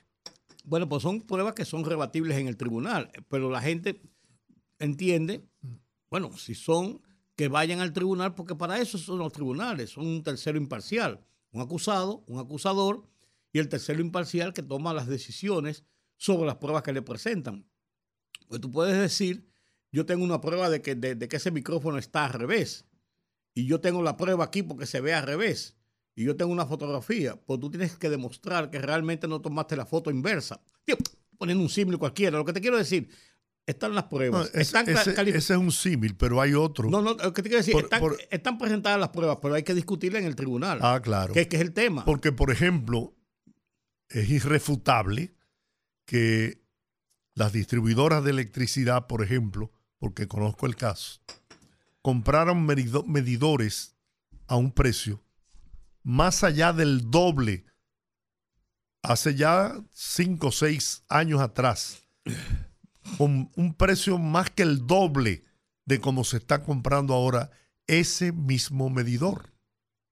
Yo creo que eso no, eso no resiste la menor discusión. No, eso es verdad. Yo, yo, yo, no, yo, no, yo no quiero decir que no haya, que las pruebas no sean contundentes o que no sean reales. Lo que te quiero decir es que en el sistema judicial del mundo y en el sistema judicial dominicano que no escapa a eso, tú tienes que ir y llevar eso ante ese tercero imparcial y probar que eso que tú estás diciendo es así, con la otra contraparte que tiene el derecho de defender de eso que se le acusa. Entonces, tú tienes que tener la capacidad de presentar con todos los argumentos, no solamente de decir, eh, bueno, eh, hay esto, pero tú tienes que probarlo con documentos, con papeles, con una serie de cosas, o sea, que son las pruebas materiales reales que conforman esa parte de una acusación contra una persona que está implicado en una situación X o Z. Entonces, por eso declaran los casos complejos porque tiene muchas aristas, que si, si, se hizo una licitación, si no, si el, eh, si el proveedor fue cierto o no fue cierto, si compraron una cosa de mala calidad o de buena calidad, si le variaron los precios. Si entregaron la, cantidad comprada en almacén o no. Si, si, aunque la tuvieran ahí, si realmente se puso, se la llevaron por otro lado. Todo eso, eso hay que sustentarlo realmente. Entonces, cuando la Procuraduría dice, tenemos ese caso blindado, usted se hace la idea de que todo está ahí. Entonces, pedir más tiempo y más tiempo y no poder conformar, incluso hubo dos de los casos de corrupción que los jueces la advirtieron a la Procuraduría. Le queda tantos días, si no lo presentan, vamos a sobreseer el caso. Porque si no hay un, expediente, no, un expediente, no hay, no hay, caso. Claro. Entonces, tuvieron que apresurar y presentar y presentar un expediente. Y yo creo que, no sé, yo no, yo no soy abogado, pero la ley estableció máximos de tiempo para que la Procuraduría, los fiscales, cuando tienen un caso, tienen un tiempo y un periodo para presentar ese caso a juicio. Porque si no, vamos a, tener personas eh, eh, presas o bajo una medida de coerción, bueno, eso es una coerción, o presos o presos en su casa o sin poder salir del país o lo que sea, así al tiempo a ver cuándo pasa eso. Por eso la ley establece, establece plazos en ese sentido. Mira, esa, esa manera en que se han manejado los expedientes, que el argumento del Ministerio Público es que tienen que hacer un expediente voluminoso para que los jueces no tengan alternativa de tomar la decisión correcta en cuanto a la condena se refiere. Y eso, según ellos han dicho, los ha obligado a sobreactuar, a sobredimensionar cada caso. Esa es la explicación que dan. Pero yo te voy a decir algo. Eso tiene la contraparte de que va contra ellos. Va contra ellos. ¿Qué es lo que ha, lo que ha pasado y lo que está pasando? Entonces, si se cumplen los cuatro años que establece la ley, no hay caso. No hay caso. Eso es. No hay caso y no pueden ser inculpados por eso. Por el mismo. por el mismo eh, nueva vez. No. O sea, quedan exonerados sobre cualquier acusación de esa misma. De esa misma. Entonces, ahí es donde está la, la desesperanza de la gente. Porque fue tanto lo que se ha dicho de que saquearon el país que yo no tengo duda de que lo saquearon, pero que no se, no, todavía no se ha a tres años y algo ya, no se ha podido probar No se ha podido condenar de manera definitiva a los responsables de ese saqueo. Sí, porque no se ha podido probar en tribunales para que llegue una condena. Y eso, incluso voy más lejos, Rudy, eso, y lo, y lo voy a mezclar ahora con la política electoral, eso le ha abierto niveles de posibilidad. A los dos partidos que son lo mismo, PLD, Fuerza del Pueblo, es la misma cosa, responsables ambos de, de todas las barbaridades que se cometieron en los 20 años que, bueno, yo no diría los 20, pero por lo menos en los 16 últimos años que gobernó el PLD, porque hay que ser eh, honesto en señalar que los primeros cuatro años del gobierno de Leonel Fernández fueron gobiernos en donde se produjeron eh, hechos eh, acorde con lo que el país aspira a vivir en tranquilidad, en paz, a, gobiernos eh, llenos de honestidad, de transparencia.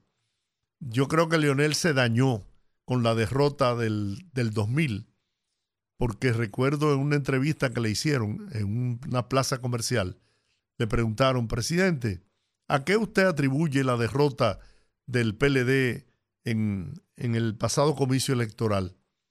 Oh, a que no nos habíamos aprendido los trucos de la política, pero ya no sabemos a la perfección cuáles son los trucos. Y vamos a volver al poder y vamos a volver por mucho tiempo. Y se cumplió esa profecía del presidente Fernández. Se aprendieron los trucos de la política, que todo el mundo sabe cuáles son los trucos. No hay que ser muy inteligente para eso. Pero tú sabes que también esta situación también nos deja otra lección, Georgie.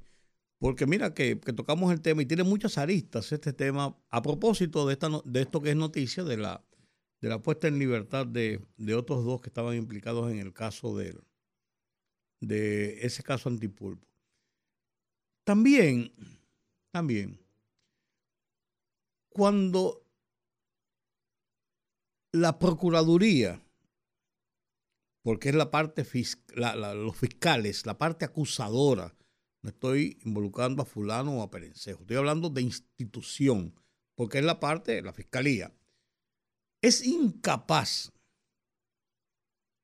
de llevar a juicio de término y lograr sanciones sobre casos de corrupción que se han mostrado con espectacularidad ante la sociedad, porque ha, sido así realmente, y son incapaces de eso. Eso alienta la segunda parte del tema de corrupción, que es la impunidad. Porque dicen sencillamente. Que es la responsable de la corrupción, la, impunidad. Es la que estimula la corrupción. Es lo que te digo, porque ahí que voy. Es la segunda parte, porque te dicen: ah, pues si aquí no pasa nada, no hay régimen de consecuencia, ¿qué me importa a mí jugármela a ver si me llevo 100 o 200 millones de pesos, para decir poco, ¿verdad? Entre los bolsillos. Si lo que voy a pasar son, quizás, quizás me acusan, si me agarran, tres meses de prisión en prisión preventiva, después todo se cae, no van a poder probar nada, yo vuelvo a mi casa y me llevo 200 millones de pesos en los bolsillos. Estoy, siendo demasiado lacónico. No, no, pero, es así. lo que hacen los, los narcos traficantes. es la verdad. Se van en extradición, negocian en Estados Unidos. Se pasan 4 o 5 años. Se pasan 4 o 5 años y vienen para atrás a buscar los de ellos. A buscar los de ellos. y a seguir sus andanzas. Oye, y a seguir sus andanzas. Entonces, eso, eso tiene un marco de peligro todavía mayor todavía mayor, porque si la justicia no es capaz y la parte acusadora, que es la que representa a la sociedad, según la fisonomía de lo que es la fiscalía, la procuraduría, de poder llevar a feliz término o a término los temas de corrupción después de haber procedido en una primera fase con arrestos, acusaciones e imputaciones. Si no es capaz de hacerlo y yo estoy en una posición, vamos a suponer incluso en las mismas posiciones de las personas que están ahí, que, estaban antes, que estaban presos, acá, aquí me están pasando millones de pesos por las manos. ¿Y, qué es esto? Porque no somos suizos, ¿eh? Porque no somos suizos. Entonces, ese es otro peligro, eh, eh Georgie, que enfrenta esta situación de la imposibilidad de llevar a, término de juicio, olvídate si son culpables o inocentes, a una decisión de juicio, de que se pongan las discusiones y que tomen una decisión. ¿Qué es lo que yo siempre he dicho? Tienen que tomar una decisión. Por eso, cuando dije que no concluí la idea. Ah, perdón. Ah, no, no, no pero está bien, porque es parte del análisis que estamos haciendo. Eso esa frustración, esa imposibilidad de condena a, los actos de corrupción que se han cometido en el país es lo que ha envalentonado a esos sectores que hoy son la oposición política en el país. Les ha dado un respiro. Y yo te digo con toda sinceridad y sin ánimo de, de ser demasiado cruel, yo por los actos cometidos por los partidos, bueno, por el PLD en sus dos versiones, PLD Fuerza del Pueblo, en contra del interés nacional, en contra del erario público, en contra de los dineros del pueblo. Yo, yo estoy asombrado de ver que estén marcando en las encuestas 26, 27%. Es que si esta gente hubiese sido condenada y se le prueban los actos de los que, de los que han sido acusados, yo dudo mucho que este pueblo estuviera dirigiendo. Es más, muchos de los militantes de esos partidos que no se beneficiaron, porque ahí se benefició una cúpula, un grupo, un entorno de los que gobernaban, pero el pueblo llano, miembro de esos partidos, lo que recibían, si recibían, eran migajas.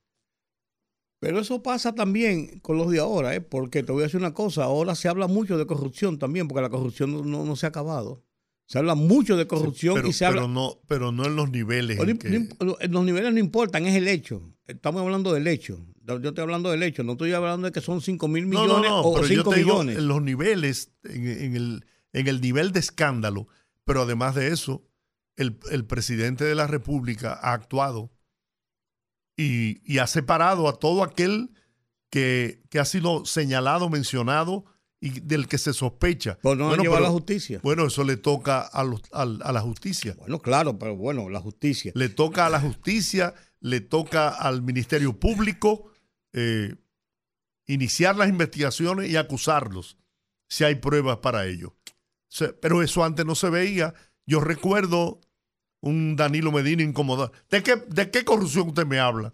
Tú, te olvidas de eso. Claro, pero, pero pasa, pasa lo mismo y Leonel ahora, ¿eh? Fernández, el, el, que se atreva a meter la mano en mi gobierno, por Dios. Pero pasa lo mismo ahora. Mira, las versiones que hay, los rumores que hay de, situaciones de corrupción en, en, en, estamentos del Estado y, y han salido situaciones y se han quedado ahí, no han dicho nada, pero han salido situaciones no quiere decir que la corrupción se ha acabado y la impunidad puede dar pie a que se desborde quizás muros contenidos o muy discretos en la administración pública.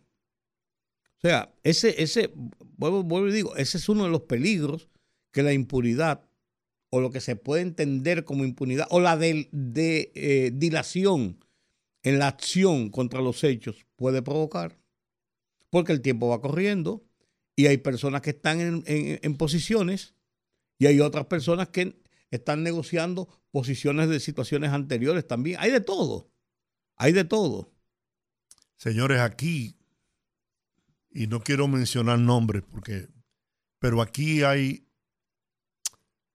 hombres que han gobernado este país que llegaron con los bolsillos vacíos y hoy no pueden justificar las fortunas que, tienen y que exhiben y se la estrujan en la cara al pueblo dominicano.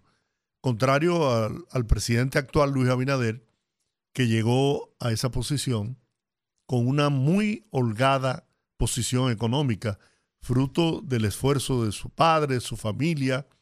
Han sido empresarios exitosos. Es diferente pero también, también, Georgie, porque son, son, hay, hay auditorías visuales. Ya se está dando el caso, y yo lo oigo a cada rato, y he visto, y lo oigo cada vez más en los grupos de amigos y esto.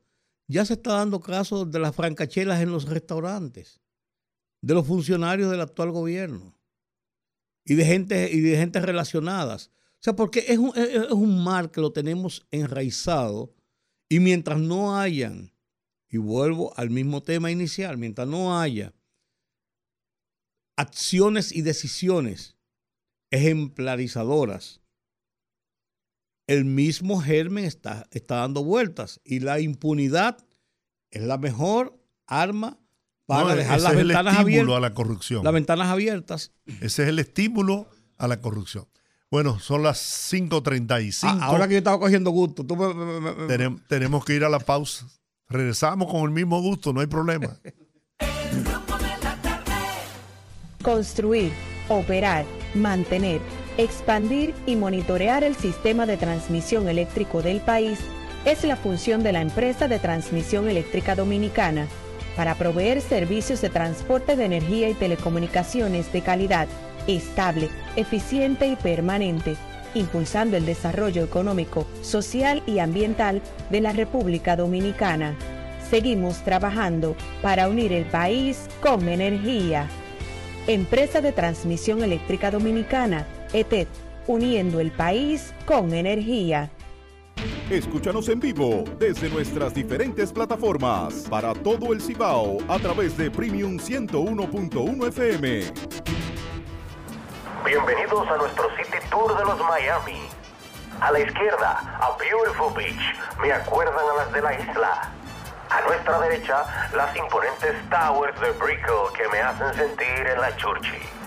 Y al frente, el banco que llegó a los países para estar más cerca de los suyos. Porque donde haya un dominicano, ahí van a estar con él. Único banco dominicano en Miami. Banreservas, el banco de todos los dominicanos.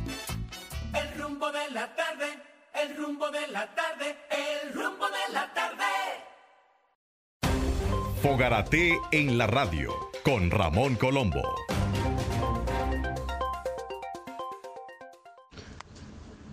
Se titula Guillermo, excelente candidato.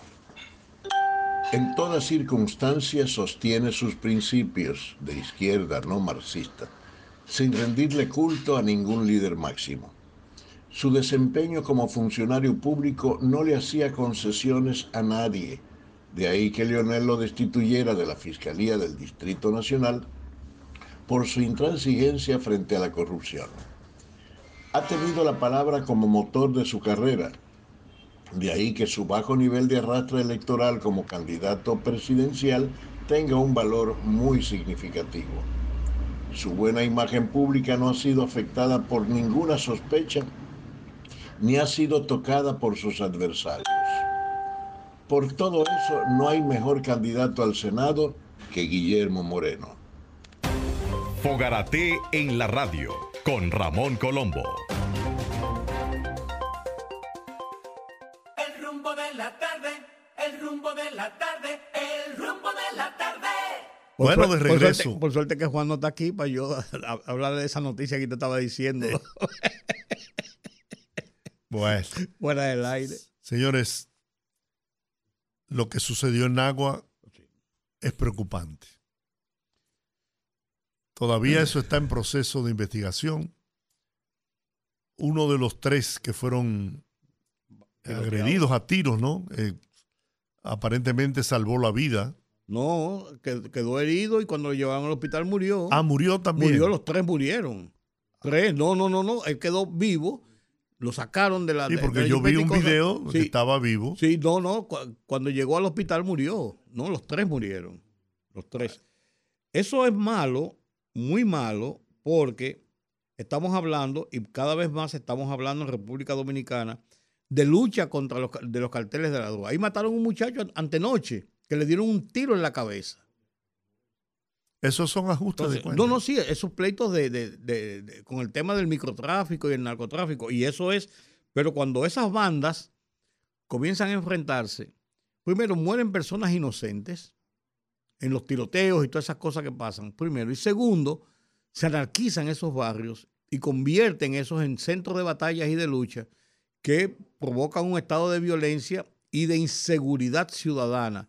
Que mira cómo, cómo eso... En Ecuador. no, no, no, acordémonos de Colombia. Veamos el caso de México, que todavía eh, ha bajado, pero es similar en México. Ah, y ve- veamos el caso actual en este momento de Ecuador. O sea, ¿a dónde?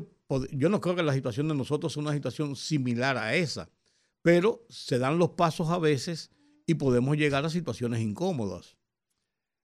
Yo- Lamentablemente, esas son situaciones prácticamente incontrolables por las autoridades, porque son luchas por el dominio o por algún tumbe entre bandas de narcotraficantes que operan en todas partes del mundo. Entonces, eso hace más difícil y más complicada la situación. Sí, pero la verdad que yo, yo todavía no, yo no digiero todavía. No lo he digerido nunca y todavía sigo sin digerirlo. Que sea la propia autoridad que muchas veces nos diga, Georgie, a, a- los ciudadanos, que hay, qué sé yo, cuántos cientos de miles de, miles de puestos de droga, de puntos de droga, y la autoridad lo dice como una estadística. Pero nosotros lo que reclamamos es que eso no exista, que haya mecanismos de control por lo que eso implica, no solamente la violencia, sino lo que implica en esos barrios. No, el Eh, daño que eso hace a la sociedad, en especial a la juventud dominicana. Claro, y descontrola esos barrios, porque esos muchachos son los dueños de los barrios. Mira ese que mataron los otros días, que decían que no, pa- pa- ese muchacho era, era- era el zar de aquí, era el tipo que, que Resolvía que todos los problemas. y la cosa, y todo el mundo dice, él era medio tremendo, pero un muchacho bueno. Entonces se convierten hasta en ídolos de los, de, los grupos. Andan con los mejores tenis y regalan tenis a los otros. Y hacen la fiesta. Y hacen. oh, Por Dios, eso distorsiona lo que es la, la- la realidad de una sociedad, de un barrio, de un sector, de un pueblo. Pero cuando te digo que es difícil que la autoridad pueda controlar ese tipo de enfrentamientos, te, te puedo señalar, y, y eso lo sabe el país, que como nunca antes, como nunca antes se ha enfrentado el tema del narcotráfico en la República Dominicana. Cifras históricas de incautación de, de droga en la República Dominicana se han producido en los últimos tiempos en el país. El actual presidente de la Dirección Nacional de Control de Drogas ha hecho esfuerzos extraordinarios, le ha dado golpes contundentes al narcotráfico en el país. Y aún así, estamos viendo cuál es la situación que se está presentando de violencia producto del narcotráfico, de la operación del narcotráfico en la República Dominicana.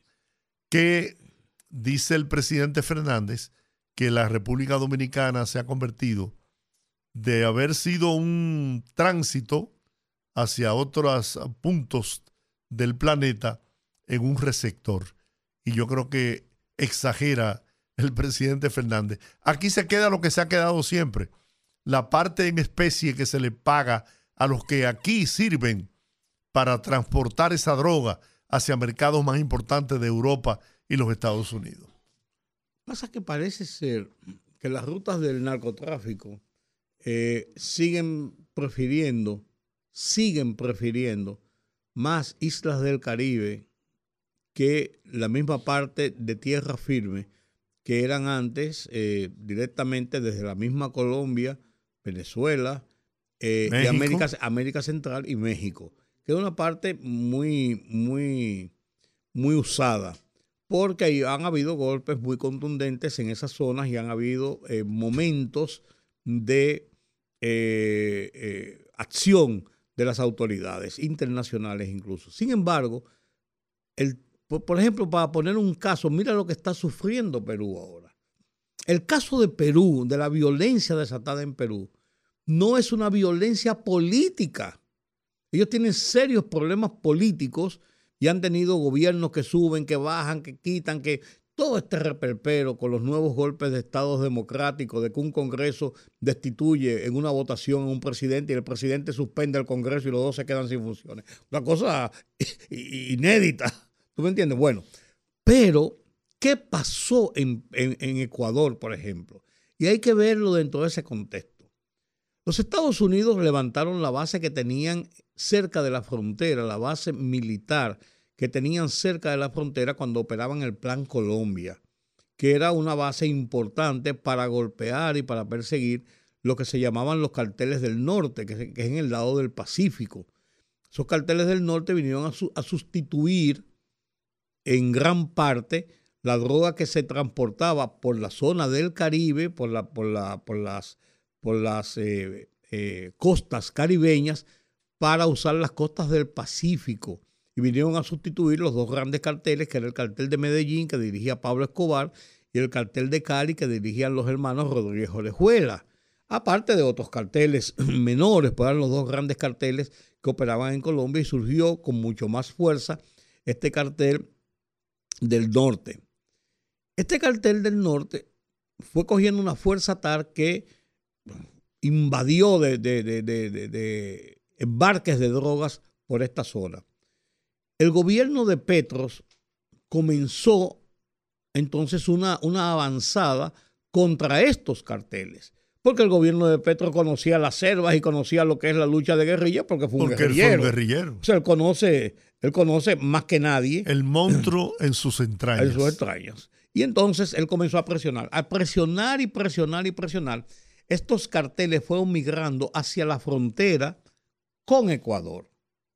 Pero Ecuador en un momento todavía los tenía contenidos. Sin embargo, los carteles mexicanos que veían que estaba en peligro su negocio de abastecimiento de drogas desde Colombia y desde esa zona de Sudamérica, comenzaron a invertir dinero y a invertir situaciones y a sobornar a gente, lo que fueran, para que esos carteles se establecieran en, en el Ecuador y comenzaran a producir. Ecuador no es un gran productor de No, cocaína. No. Entonces comenzaron a producir grandes cantidades de cocaína para suplir la cocaína que no podían, o sea, estaba siendo perseguida y desmantelada y, y que había mermado en la parte de Colombia. Al producirse eso, estos carteles comenzaron a crear bandas y comenzaron los grupos a fortalecerse con armas, con dinero, con poder. Y ahí comenzó entonces cuando los gobiernos han querido y han tratado de enfrentarlos y llevan gente a la cárcel, como este tipo, el Fito, que tiene una, una longaniza de crímenes y de acciones de, de narcotráfico, lo meten en la cárcel, entonces tienen tanto poder que desde las cárceles dirigen las operaciones de los carteles y provocan motines en las cárceles. Y como hay grupos de carteles enfrentados, de bandas enfrentadas en las cárceles, se matan entre sí, han, han generado este estado de violencia que ha ido subiendo, subiendo, subiendo hasta lo que se está produciendo ahora. Uno hace este símil y la situación de República Dominicana no es la misma. Pero ojo, el uso de otros, otras rutas y otras vías de tráfico de los carteles de la droga que si le tumban un cargamento meten tres. Porque eso, eso, es, eso es el negocio. Y tienen, y tienen unos niveles de pérdidas en el negocio, por así decirlo, Sí. que son normales. Establecidas. Sí, establecidas. Entonces, siguen insistiendo en las islas del Caribe y República Dominicana es una, tiene una posición envidiable en la región del Caribe. Está en el mismo centro de las Antillas y tiene las mejores conexiones de todas estas islas del Caribe, de todas, incluyendo Puerto Rico, que tiene muchas conexiones con Estados Unidos, pero República Dominicana tiene las mejores conexiones con Estados Unidos y con Europa.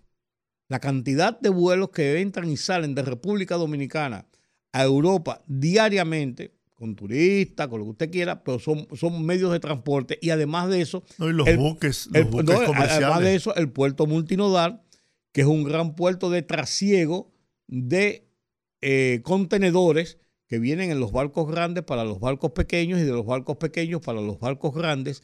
Y entonces hace ese, 4 millones de, de contenedores casi pasan por el puerto multinodal de Caucedo. O sea, estamos hablando de un movimiento muy grande de entrada y salida de República Dominicana de muchísimos tipos de mercancías. Entonces, eso hace República Dominicana un punto apetecible en esta, en esta situación de tránsito de los carteles de la droga hacia el mercado de los Estados Unidos y hacia el mercado de Europa. Estamos en el mismo centro, somos muy vulnerables, somos una isla llena de playas, somos muy vulnerables, tenemos un, un espacio bastante amplio para estas operaciones. Cuba tiene limitaciones, aunque Cuba mete sus drogas y sus cosas, pues tiene sus limitaciones. Puerto Rico, por ser más pequeña y haber una base militar de los Estados Unidos, es un poco más, más complejo. Y las islas del Caribe, las islas pequeñas del Caribe, tienen una custodia bastante importante en toda la región de la Armada inglesa y francesa, que tienen buques que patrullan esa zona. Nosotros no voy a decir que estamos desprotegidos, pero no tenemos la misma fortaleza. En República Dominicana se han, se han establecido en los últimos tiempos eh, mecanismos, están los tucanos, están las lanchas de, de interdicción, están las, la- las, las, las- la inteligencia que proporciona la DEA, que proporcionan otros organismos. O sea, hay una serie de mecanismos, pero estamos más vulnerables que muchísimas otras partes. Es- no, es una, no es una justificación, pero sí una explicación de lo que está pasando. Señor Juan TH, buenas tardes. Ah, es Juan que está ahí. Yo vi este señor que llegó con una camisa blanca y una cosa y pensaba que era el caballero de la camisa blanca. ¿Tú te acuerdas de ese, Giorgio? ¿Cuándo conoció al caballero de la camisa blanca?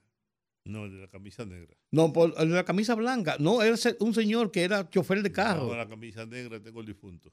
No, no, pues no, era, era el chofer. eh, eh, ¿Tú te acuerdas? Claro. Eh, Un, cho- un chofer que ve- vestía de blanco, camisa blanca y corbata. Un chofer de- del concho aquí en República Dominicana en los años 60, ¿verdad? Sí. más o menos. Famoso. El Hola. caballero de la camisa blanca. Hola, era. buenas tardes. Ah, buenas tardes. ¿De qué hablaban? Hasta- hemos hablado de esto, por así decirlo. Estábamos hablando ahora de el tema del narcotráfico, la situación de a qué llevó a Ecuador a esta situación y la, la situación de República Dominicana y, y los últimos eh, episodios que por ahí comenzó la conversación de lo ocurrido en Nagua, lo que parece ser una, un ajuste de cuentas o una situación de Que narcotráfico. no, que no escapa a la posibilidad de que esos golpes contundentes que se le están dando al narcotráfico en la República Dominicana puedan ser causa de esa- esos ajustes de cuenta de gente que ha cantado, de gente que ha denunciado, que ha develado tráfico de droga utilizando el país como puente y han sido acusados o, o descubiertos como los delatores. Eso no escapa Eso a esa posibilidad. O que le dieran un tumbe, como lo que se está diciendo con el caso de los tres de la DNCD que fueron, que fueron muertos por una patrulla, por una patrulla no, por un contingente, porque eran como, eran como 20 agentes de la DICRIN, en el caso este de la, de la cabaña, de la... Es un caso que, que eh, tiene que ver lo mismo, porque lo que se dice, porque no se ha dado una explicación todavía oficial del caso, es de que habrían pagado algún capo o algunos capos del narcotráfico habían pagado, se habla hasta de un millón de dólares, para que eliminaran a esos agentes, a esos grupos, y le habían pagado a sectores mismos de la policía para que los eliminaran. Dicen que porque ellos tenían complicidad, dicen que porque ellos eran duros y le habían dado golpes al, narcotráfico, dicen porque no habían cumplido con acuerdos con ellos. Hay muchísimas versiones, como no hay una versión oficial, todas las versiones son no necesariamente válidas, pero son posibles. Pero eso fue, eso fue evidentemente un problema, evidentemente un problema también de esa naturaleza con el narcotráfico. Cada vez que yo veo crímenes como eso, inmediatamente los vinculo al negocio de las drogas, Ujú. del narcotráfico.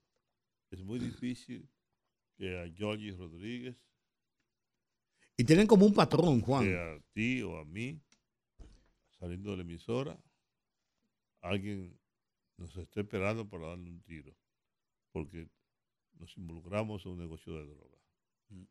Eso es muy difícil. Claro. Eso, eso, eso no ocurre.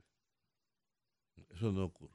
Pues tienen patrones, incluso usted da cuenta cómo eso- son los eso- tirotean, los matan. No, y además, eh, óyeme, es- esa jipeta, yo, yo vi la cantidad de Oh, oh. disparos que le hicieron. Oh. Es para que no salía nadie Eso- vivo de ahí. Claro, y esos crímenes tan horrendos, con tantos desprecios, con tanta hazaña, no son, son casuales ni, gratuitos.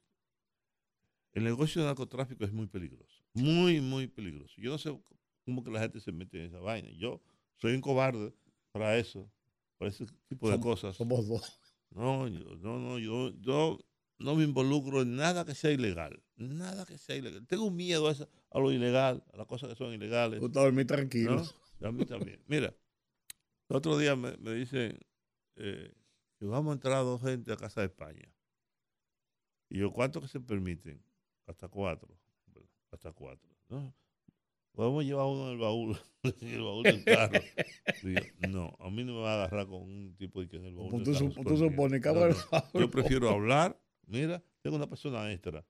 Tú me permites que, que entre. Hago, hago, pero no, no, no, algo- violentar las disposiciones establecidas. Sí. Bajo ninguna y vivo peleando en, en- en el edificio donde yo vivo. Porque lo más difícil es la convivencia. ¿eh? La convivencia, oye, mi señor, es una cosa tan difícil, tan difícil. Los- Allá en mi edificio. No se puede dejar los carritos de supermercado en el ascensor. Carajo, cada rato encuentro uno. En mi casa, los carritos de- de- de- del supermercado, yo mismo lo bajo. Yo, porque es abajo que tiene que estar. Ah, no. En el edificio eso es una cosa, por más que lo decimos, por más que la gente no sabe, no sabe, no sabe convivir. Oye, somos vecinos, somos compañeros, vivimos un. No, no, no, no. Eso de. O sea, que uno, uno después de viejo, pasar ¿Eh? la vergüenza de que. ¿Verdad? ¿Eh? Oye, No, no, no. Y tú ves, y, eh, eso de que llevar, de llevar cosas en la maleta, inadecuadas, yo no llevo, yo no, yo no lle- conmigo no manden nada. Bueno, yo no, ¿no? llevo nada. Una vez mandaron, un hace muchos años mandaron un litro de, de- de ron conmigo y en el aeropuerto lo regalé. Allá venden romo. Hasta en Nueva York venden romo. No, y Lo puedes decir compro allá. fácilmente, me lo quitaron. ¿Eh? Me lo quit- Le puedes decir fácilmente, me lo quitaron. Sí, sí, sí. A un amigo mío conocido de ustedes le encontraron muchísimas monedas de 25 centavos. ¿Sabes para qué, verdad? Sí, la usan allá. en lo- lo- los- para el peaje. no, no solamente en el peaje, también lo usan en el teléfono. Ah, bueno, ok. Ah, sí, en el teléfono. sí. los teléfonos y en el peaje la tiraban. Sí. Tenía el mismo peso. Soy capaz de hacer eso. Nada que sea ilegal. Nada que me pueda bochornar. Nada de lo que me pueda arrepentir después. Continuar para meterme con una baña de drogas. A cargar un kilo de droga, medio kilo, o lo que sea. No, no, no, no, no. no. Hay cuartos que no se Gente ganan. que lleva aquí un chivo cocinado. Ah, no, eso era común. Eso ya se ha limitado mucho.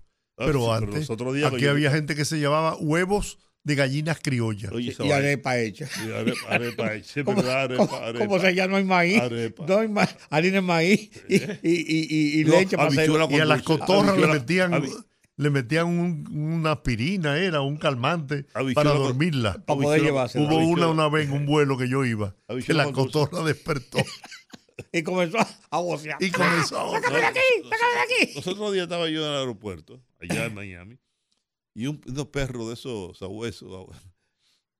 Se le metió una señora con una, mal- con una maleta. un- ese perro estaba, se puso loco. La señora la llevaron a una parte ahí, mi- ahí mismo y tenía adentro un salami, una qué sé yo qué, eh, eh, medio chivo guisado. Tocino. tocino. Toda esa vaina lo saca- le sacaron. Con razón se puso el perro loco. Sí, le sacaron Nunca había olido eso. le sacaron cuantas cosas tenía esa señora escondida. Una, se- una señora adulta que se lo iba a llevar a un hijo o a un pariente. Eh, Yo voy a pasar por esa vergüenza. No. loco. No, no, no. no. Que una vez un músico amigo de ustedes me dice que yo que le trajera 30 mil dólares. Y yo, ¿cuánto es lo legal? Hasta 10 mil. Dame, dame 999. 9.999. Sí, yo te lo llevo. Dale a los otros a los músicos. Dice, no, es que no quiero que los músicos sepan que yo. cuartos. Tú, además, a ti no te vas a registrar en el aeropuerto. A ti no te vas a- Aquí. Eh, Yo, no, no, yo, no. yo- no, yo lo lamento mucho, pero yo no voy a hacer eso. No. No, no, yo te llevo la, la cantidad de dinero que la ley estipula. No más. ni- No, no, no lo hice. No lo hice. Eso es un problema innecesario. Además, una vergüenza. El otro día traje, traje una, traje una, una- una- una- lo voy a decir aquí, traje un, ¿cómo se llama la marihuana? El nombre caníbal, vaina. Ah, eh, cannabis. Cannabis. En Miami se compra legal, donde quiera. Y hay tiendas para eso que lo venden. Y yo tenía un amigo aquí que necesitaba eso como medicamento. Que el médico, los médicos psiquiatras aquí tienen, eh, lo pueden recetar. Sí, hay medicamentos a base de cannabis. Entonces te dan una, una receta. Pero ocurre que el médico no estaba aquí en la capital, se había ido de vacaciones y ese amigo tenía un dolor terrible. Terrible ese dolor. Eso se lo calmaba. Como un ungüento. ¿No?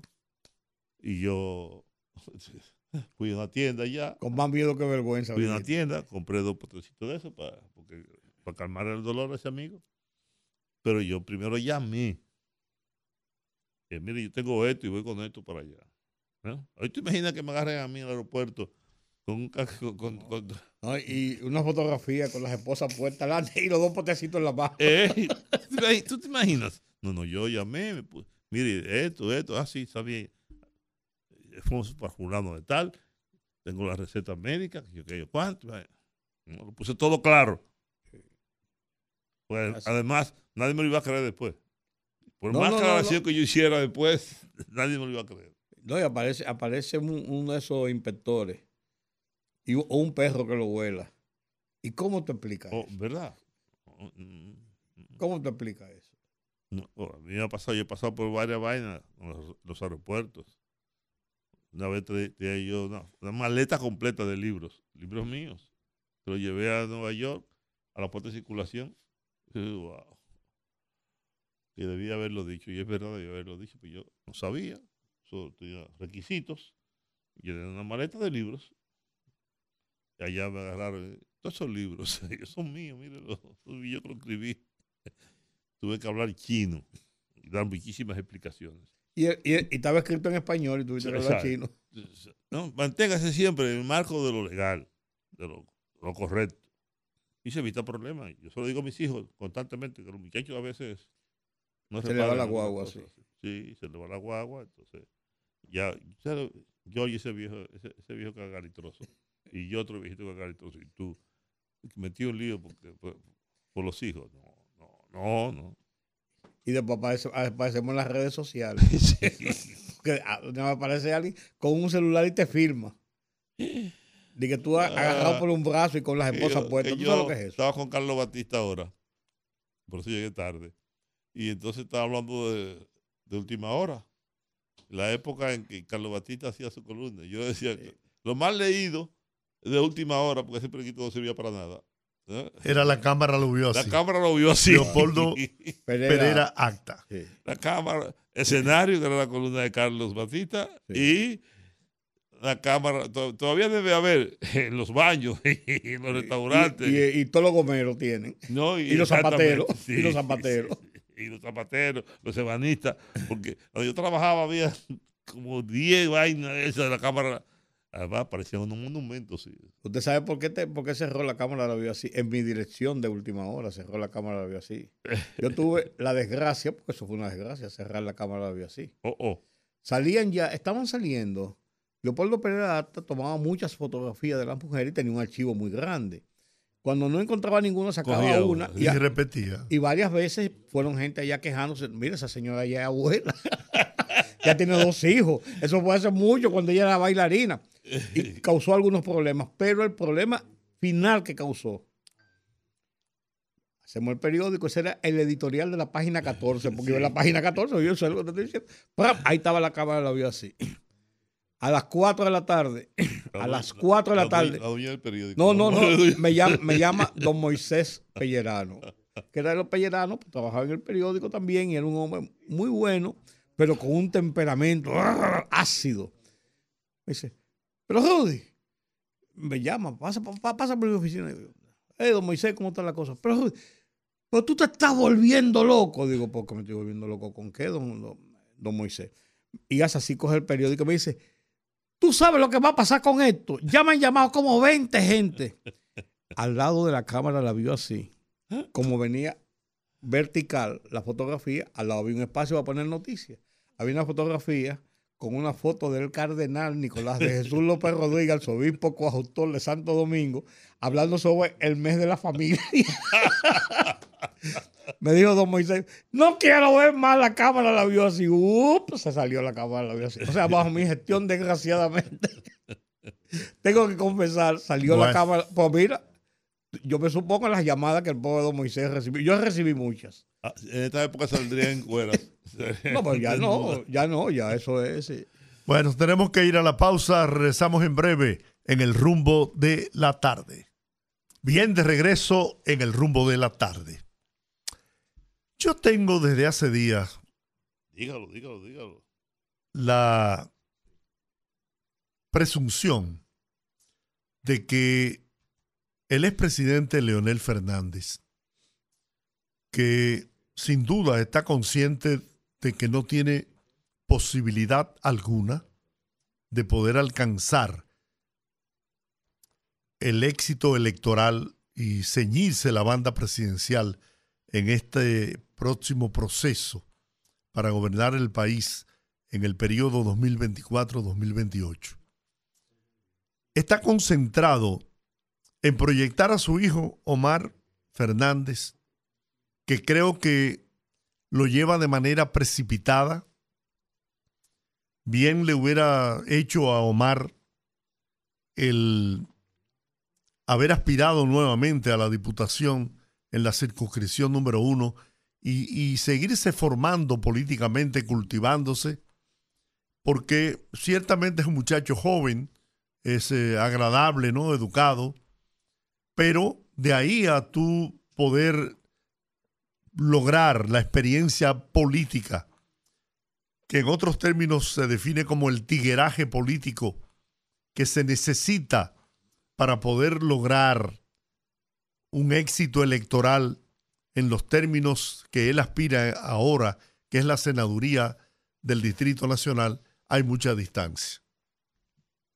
Entonces, a mí se me asoma la ligera sospecha de que Leonel Fernández está actuando en este momento en política por dolor, respondiendo a los vejámenes, a, todas las barbaridades que le hicieron desde los gobiernos de Danilo Medina, a quien él llevó, sin duda, en el 2012 a la presidencia de la República, comprometiendo eh, las arcas del Estado para que Danilo fuera presidente en el 2012 y que él esperaba que Danilo pues le devolviera la, la banda presidencial en el 16 y de hecho esa fue la razón por la que en la negociación con la Barrigol Leonel Fernández dejó todo amarrado para que los beneficios de la Barri se comenzaran a entrarle al gobierno, al Estado dominicano,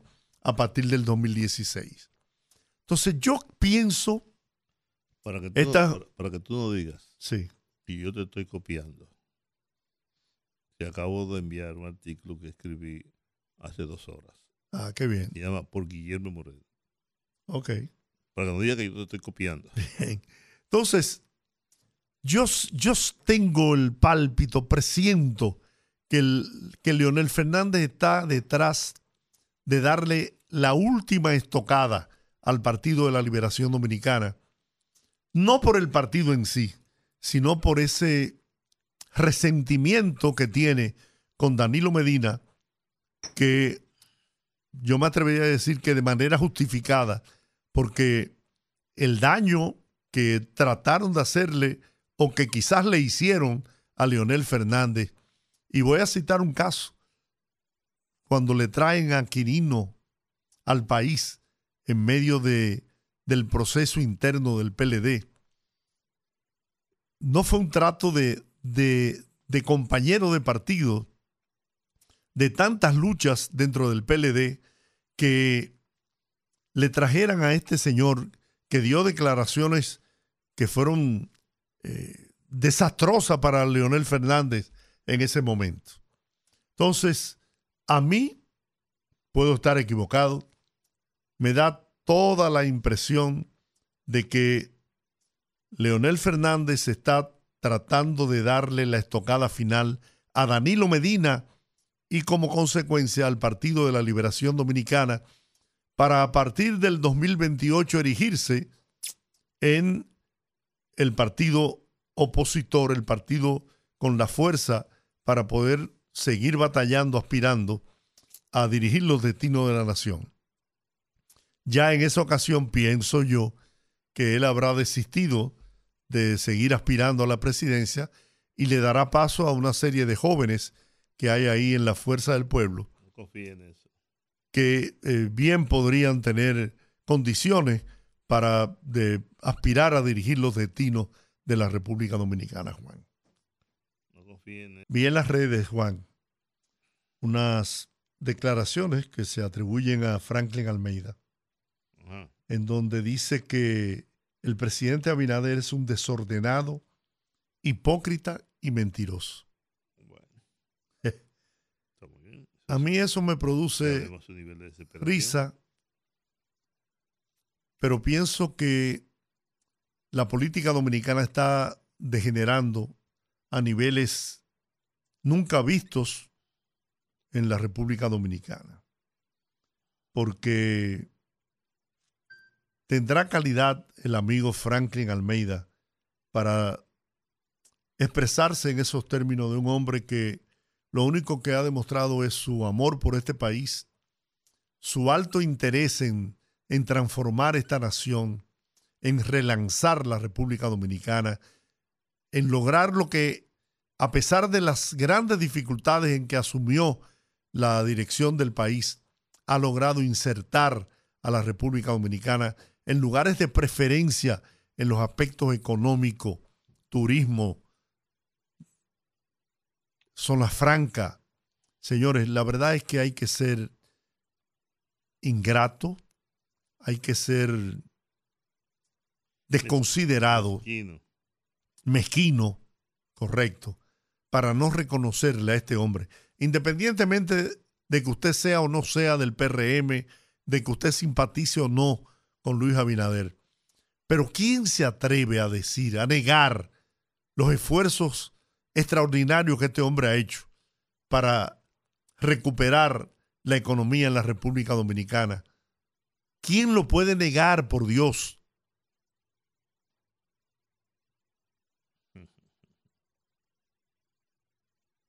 Óyelo, óyelo. Me han, me han acabado por eso. Y como dijeron, como dijeron que el PLD debía economizarse el dinero de las primarias porque ya estaban ganadas, porque dijeron que estamos aquí por estar embullados, porque sabemos que estamos ganados. No se imaginaron que no era lo que pensaban, porque lo que se pensaba, si impedimos que Danilo pueda repostularse, yo tengo la candidatura y en consecuencia tengo la presidencia en el bolsillo derecho. Nunca pensaron en una competencia que podían perder la candidatura presidencial.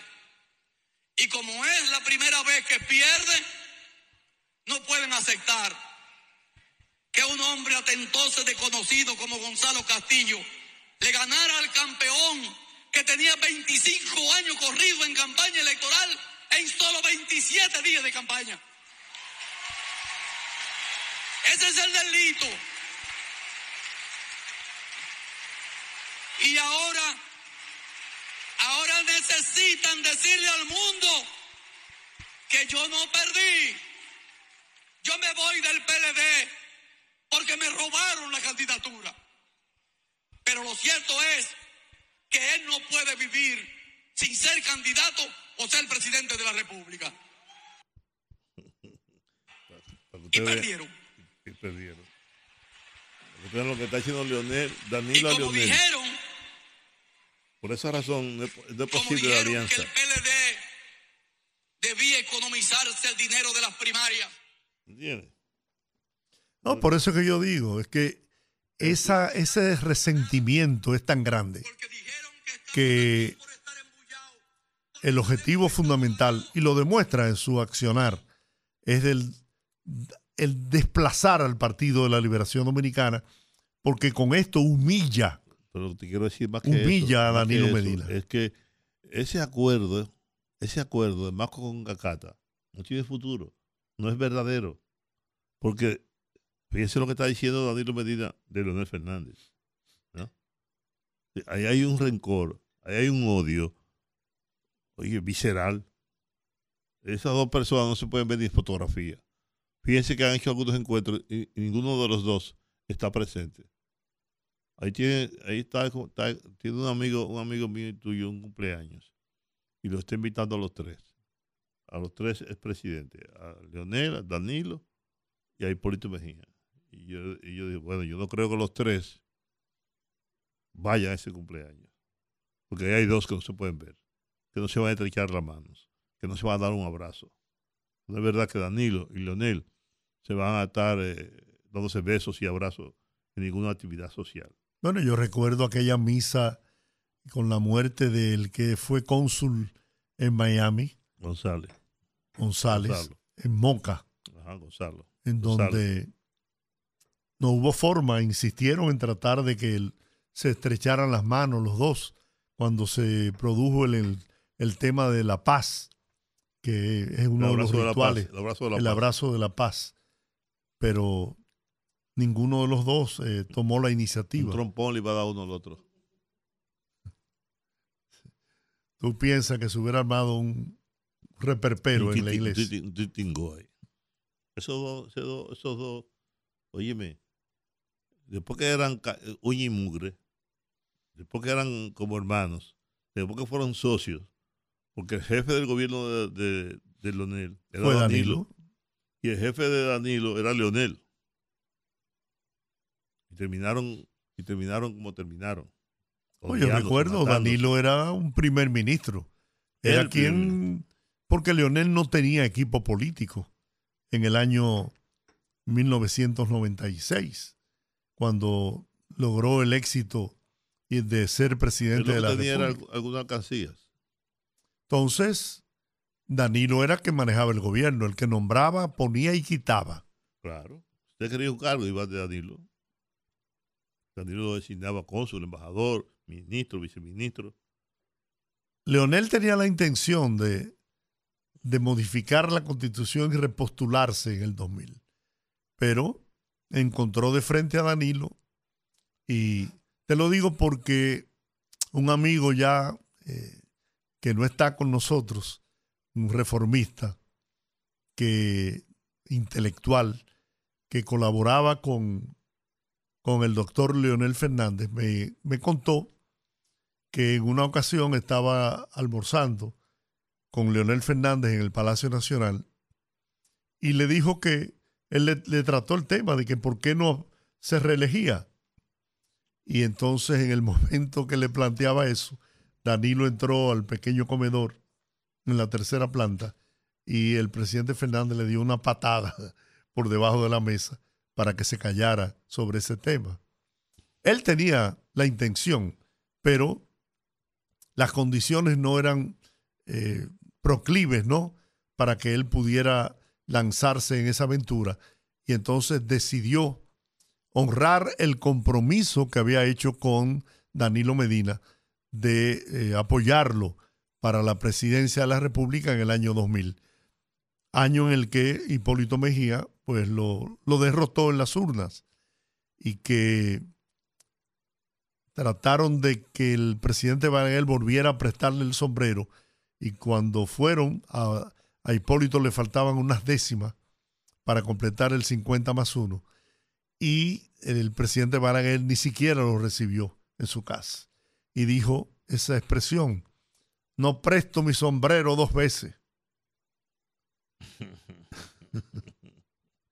y menos después del maltrato a que sometieron a Balaguer los peledeístas, ¿no?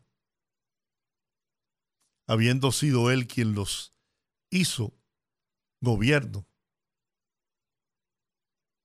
Ahí vi que el presidente Fernández en unas declaraciones, en la entrevista que tuvo, Me, acaban de, escribir, pues, Leonel es parte de los socios dueños del listín diario. Yo sabía porque no podía ser de otro modo. Pero bueno. Bueno. Leonel Fernández Fernández repitió en una entrevista a propósito, la del listín, que con el pasar del tiempo, las cosas positivas de Balaguer iban a, a superarle. Sí, yo sé, las- yo lo comenté aquí. Pero eso me lo dijo él a mí en el año, cuando gobernaba, en el año 96. Antes o después de haber escrito el libro. En contra de Balaguer. Cuando le hice asesino, le hice criminal, le hice de todo. Un libro que fue recogido totalmente. Yo le dije a Ivonne que me lo mandara. Porque yo no lo encuentro en mi casa. Me- lo, lo he buscado por todas partes. Alguien me lo robó, alguien, o el propio Leonel mandó que, que lo llevaran de mi casa. Pero sí lo recogieron.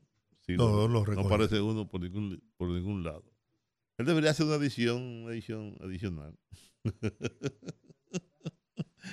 Ahora, diciendo todo lo que dije anteriormente, bórrenlo. Lo que vale es lo que yo diga a partir de ahora. Porque Leonel tiene Alzheimer. Un Alzheimer profundo. Se lo olvida. Digo, es un Alzheimer eh, eh, eh, privilegiado. Recuerda algunas cosas, otras no. Depende de si le conviene o no le conviene. Un farsante. saben que los farsantes son eternos, a él le va como anillo al dedo. La gente me está escribiendo y me acaba y me dice que yo eh, tengo, tengo una obsesión con Leonel Fernández. No, yo lo que tengo es, yo lo que tengo es obsesión contra él, al contrario, no tengo nada en su contra. Pero, oye, me tienes harto, eso sí es verdad. Estoy harto. Harto con, con, con J. Harto de verdad. Y en mayúscula. Y entre comillas. Yo lo que no quisiera es que volviera a gobernar el país. Evidentemente en este proceso ahora no existe ninguna posibilidad por la forma permisiva en que gobernó la República Dominicana, permitiendo el enriquecimiento de su entorno de una forma escandalosa que no tienen cómo justificarlo. No hay forma de justificar las fortunas que le estrujan a diario en la cara al pueblo dominicano, esa gente que se aprovechó de las arcas del Estado para, para, para crear fortunas que, que nadie la las puede cuantificar, sin duda. 809-682-9850. Repito, 809-682-9850. Las internacionales en el 1-833-380-0062. Buenas tardes. Buenas tardes, Juan. Señores, cada vez que Leonel Fernández abre la boca, lo que hace, que, se burla de este país.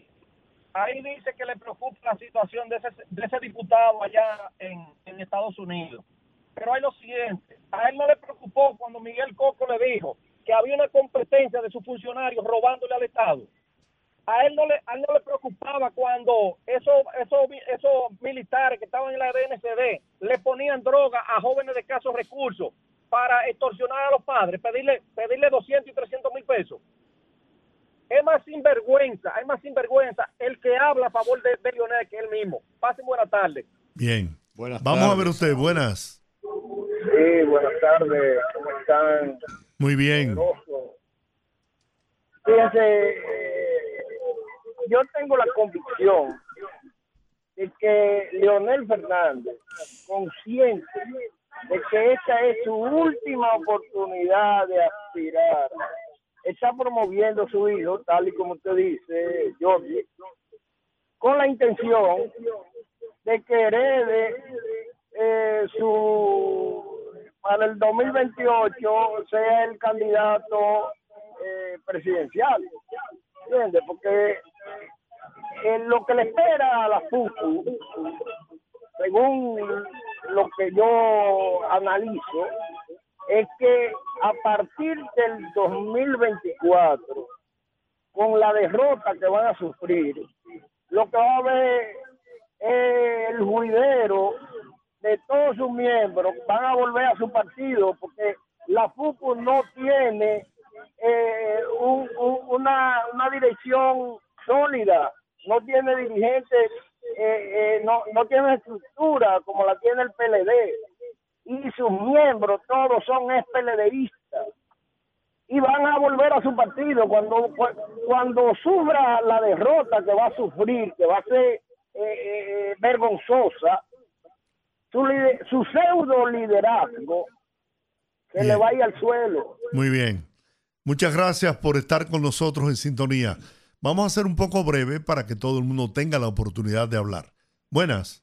Sí, muy buenas tardes. Hola.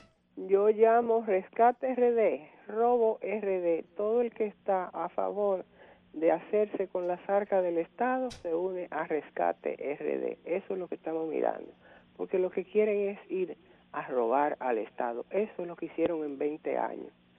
Muy bien. Muchas gracias. Gracias por estar con nosotros. Buenas tardes. Buenas tardes, Georgie. Hola. ¿Cómo están, Juan? Muy bien. Juan, Hola. la, di- la discusión, yo entiendo que debe de ser quién ha hecho más por este país. No es que si fulano dijo, no dijo, ya Danilo lo dijo, pero ya Danilo está arreglando con la fuerza del pueblo. Entonces, lo que tú sacaste ahora no tiene validez. Ahora bien, ¿quién ha hecho más? ¿De Leonel Fernández por este país o Luis Abinader que ha cogido más de 34 mil millones de dólares y no se ven? Pasen buenas. Bien. Vamos a ver usted qué opina. Buenas tardes. Buenas tardes. Hola. Hola. Georgie Rudy Guanteache. ¿Cómo están las cosas? Oiga, ustedes vinieron contundentes este año. ¿Por qué? Eh, lo de ayer con Juan TH y tú, Rudy, eso fue tremendo. Inclusive en esta zona me han llamado ciertas personas que yo le, le he dicho que oigan su programa y me dicho, oye, pero ese programa es un programa que nadie lo puede perder en la tarde. Muchas gracias. Gracias. Pienso una cosa. A mí no me gusta referirme en términos peyorativos sobre ninguna persona en particular, pero a quien yo me voy a referir se merece que yo lo califique de traidor. Solo un traidor como ese gordo ordina- ordinario que no respetó la memoria de ese gran padre, de ese gran líder que se llamó Francisco Peña Gómez, que todos añoramos, ese gordo ordinario traidor que se ha abrazado como la lapa, ese PLD, que entre todos se colocaron la mal- le colocaron la maleta de droga en el aeropuerto a Peña Gómez. ¿Ustedes se recuerdan de eso? Y ese señor, en estos momentos, ¿usted sabe lo que quiere ese individuo? Que hay una fusión entre la FUPU, él menciona la FUPU y el PLD, que vaya Lionel como presidente y el otro de Santiago como vicepresidente. ¿Y qué es lo que persigue ese individuo?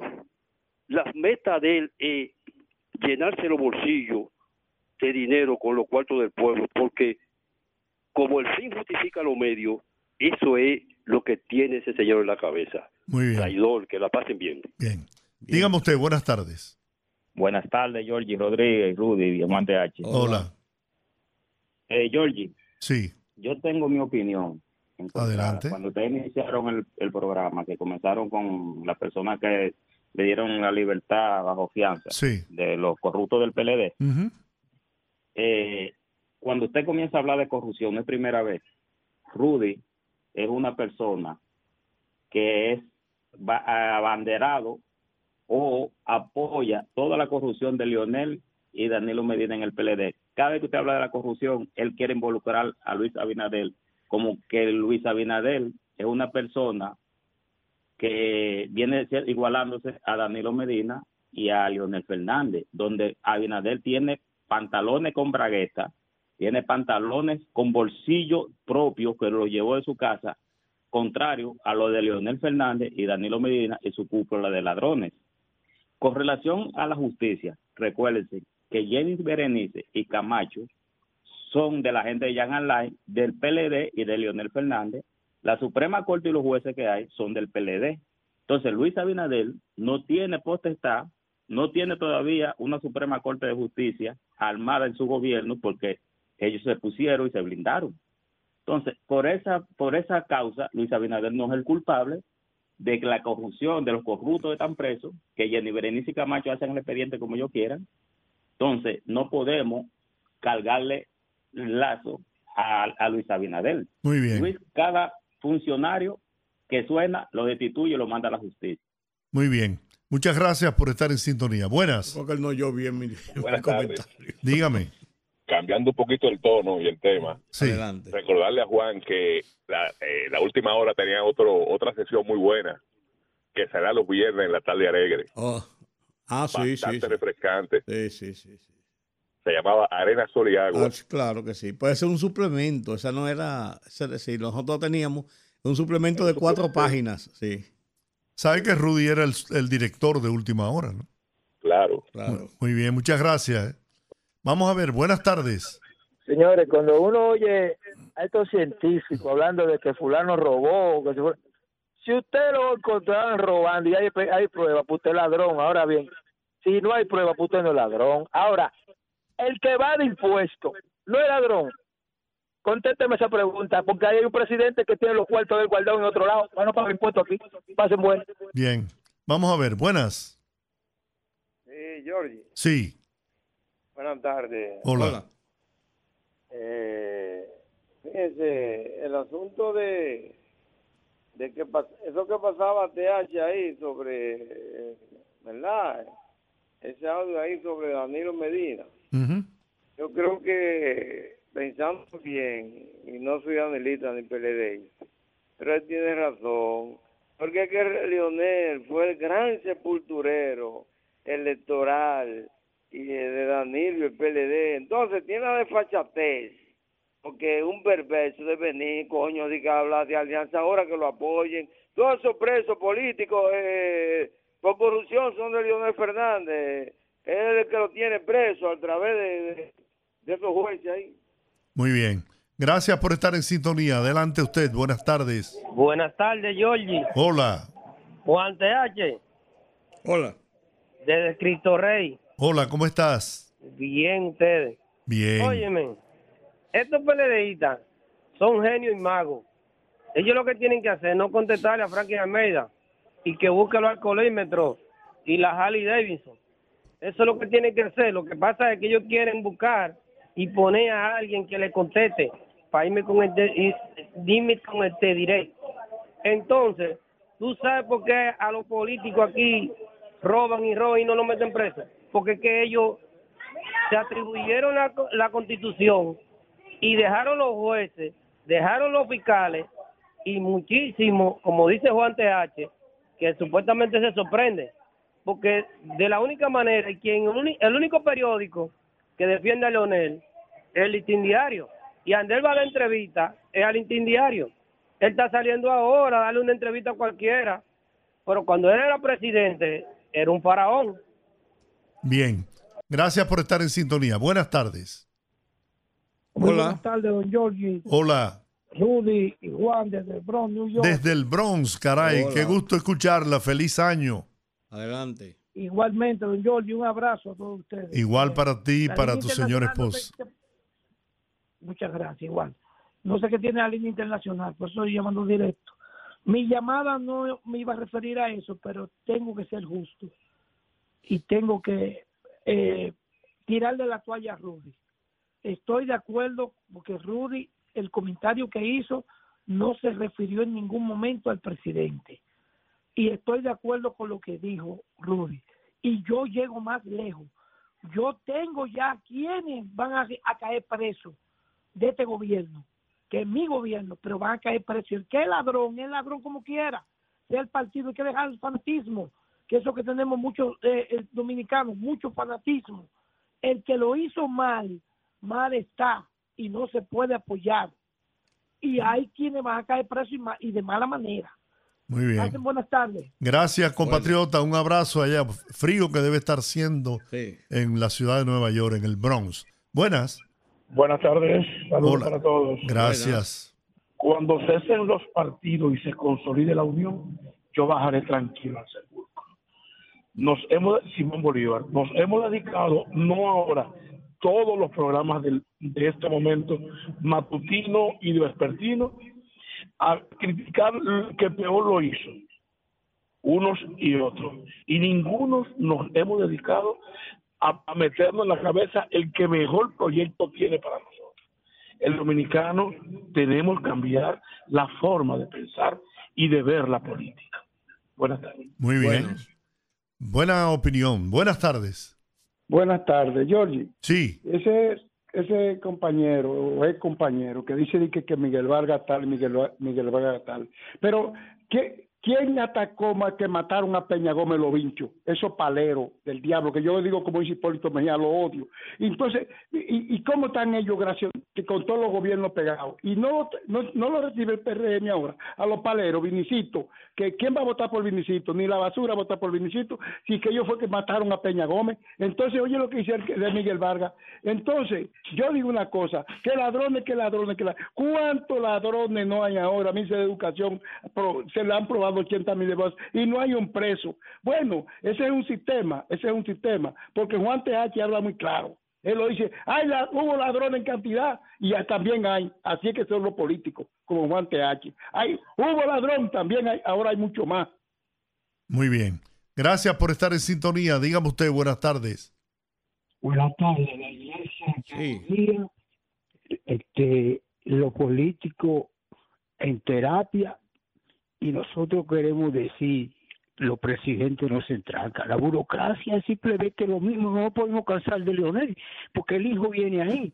Lo que pasa es que todas las leyes están escritas y aquí el, el- la Suprema no puede llevar a nadie a la corte si no hay alguien que lleve los expedientes, que aquí lo que puede hacer un poco. Es decir, que ¿qué hay que hacer con cumplir las leyes? Esto es una cosa que nada más se escuchan en estos tiempos, estar hablando de quejas y quejas y pronunciamientos de acusaciones. Pero pueblo, usted se va a pasar la vida en eso. Cuando usted va a patinar a la baba a chinchar. Bien.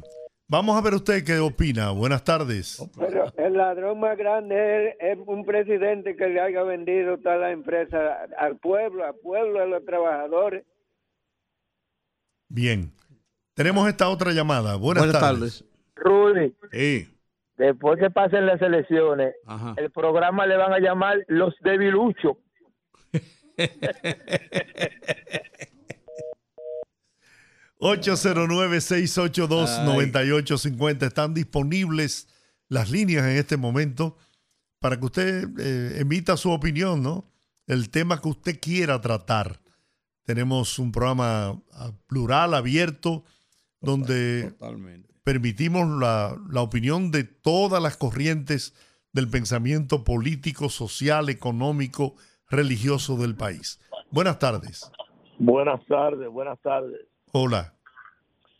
El llamado es a los ciudadanos. No podemos vivir la vida desacreditando a la gente. Entonces aquí la actividad política se está desarrollando de una forma es que es desacreditando a todo el mundo. Sí. Sí, sí. Todos los presidentes son ladrones, todos los diputados son ladrones, todos los senadores son ladrones, todos los políticos son ladrones. Y entonces, ¿quién va a dirigir el país? Desgraciadamente. Y lo peor de todo eso es que no se presentan pruebas. Porque Son denuncias. si, el- si hay una acusación y la gente no se le prueba, es muy difícil comprobarle a la gente que haya hecho robo, porque eso es casi, eso es muy difícil, muy difícil. Muy De bien. todos modos, los políticos lo que debemos tratar es de que se hagan propuestas y que se propongan mejores cosas y que se vea que cada uno hace el trabajo en beneficio de la población. Muy bien. Independientemente de cualquier cosa, todos los gobiernos cada año están haciendo una cosa diferente que beneficia, porque si hemos ido creciendo, el país ha ido cambiando su, su estado, la situación ha ido mejorando cada día y eso lo han hecho los políticos también. Entonces, esa política de descrédito debemos erradicarla ya. Muy bien. Muy bien. Muchas gracias, por su Gracias. opinión. Buenas.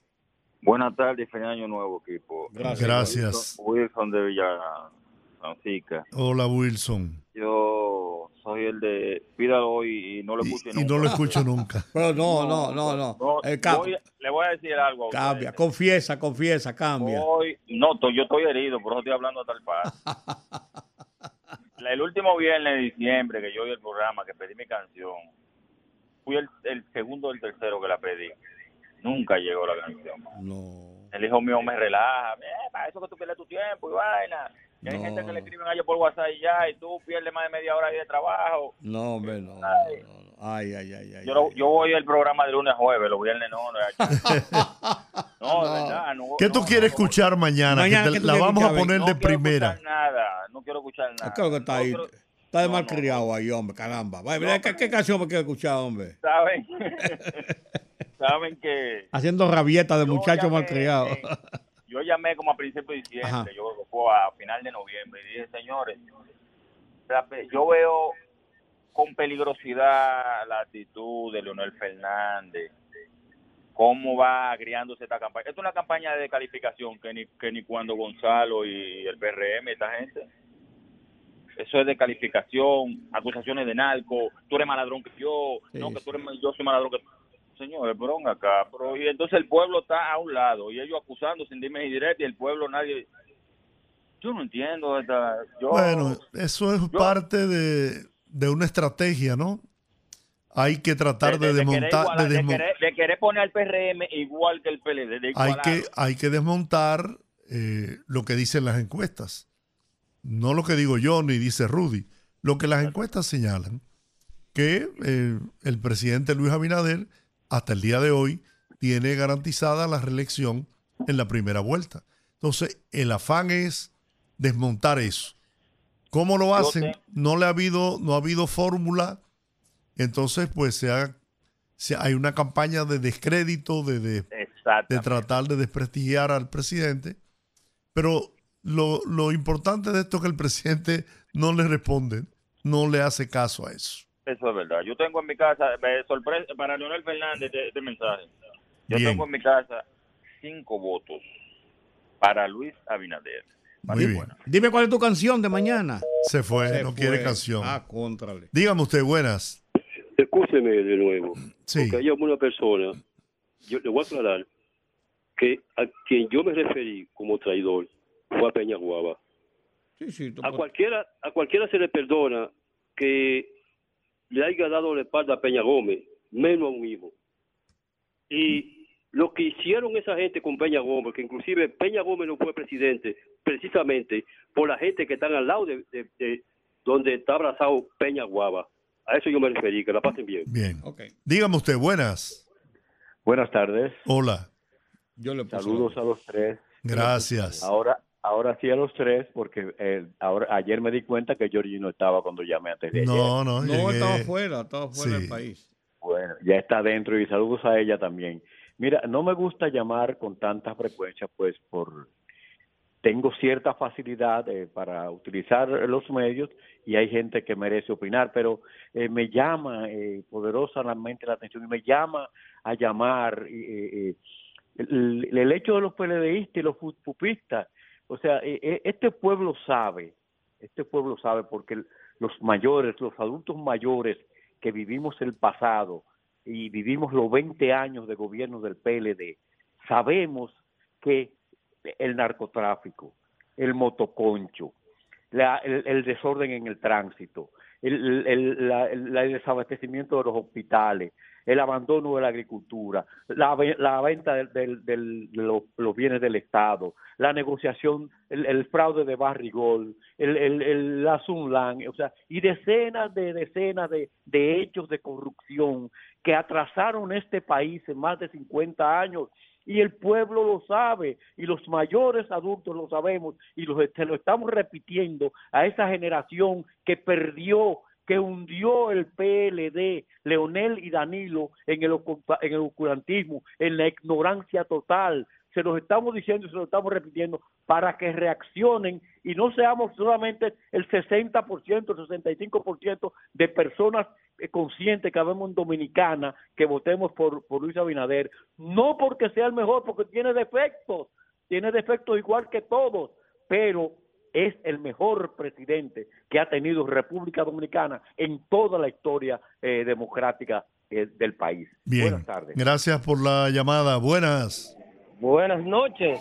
Sí, Buenos, buenos. ¿Cómo están ustedes? muy bien. Rudy, Cuéntamelo.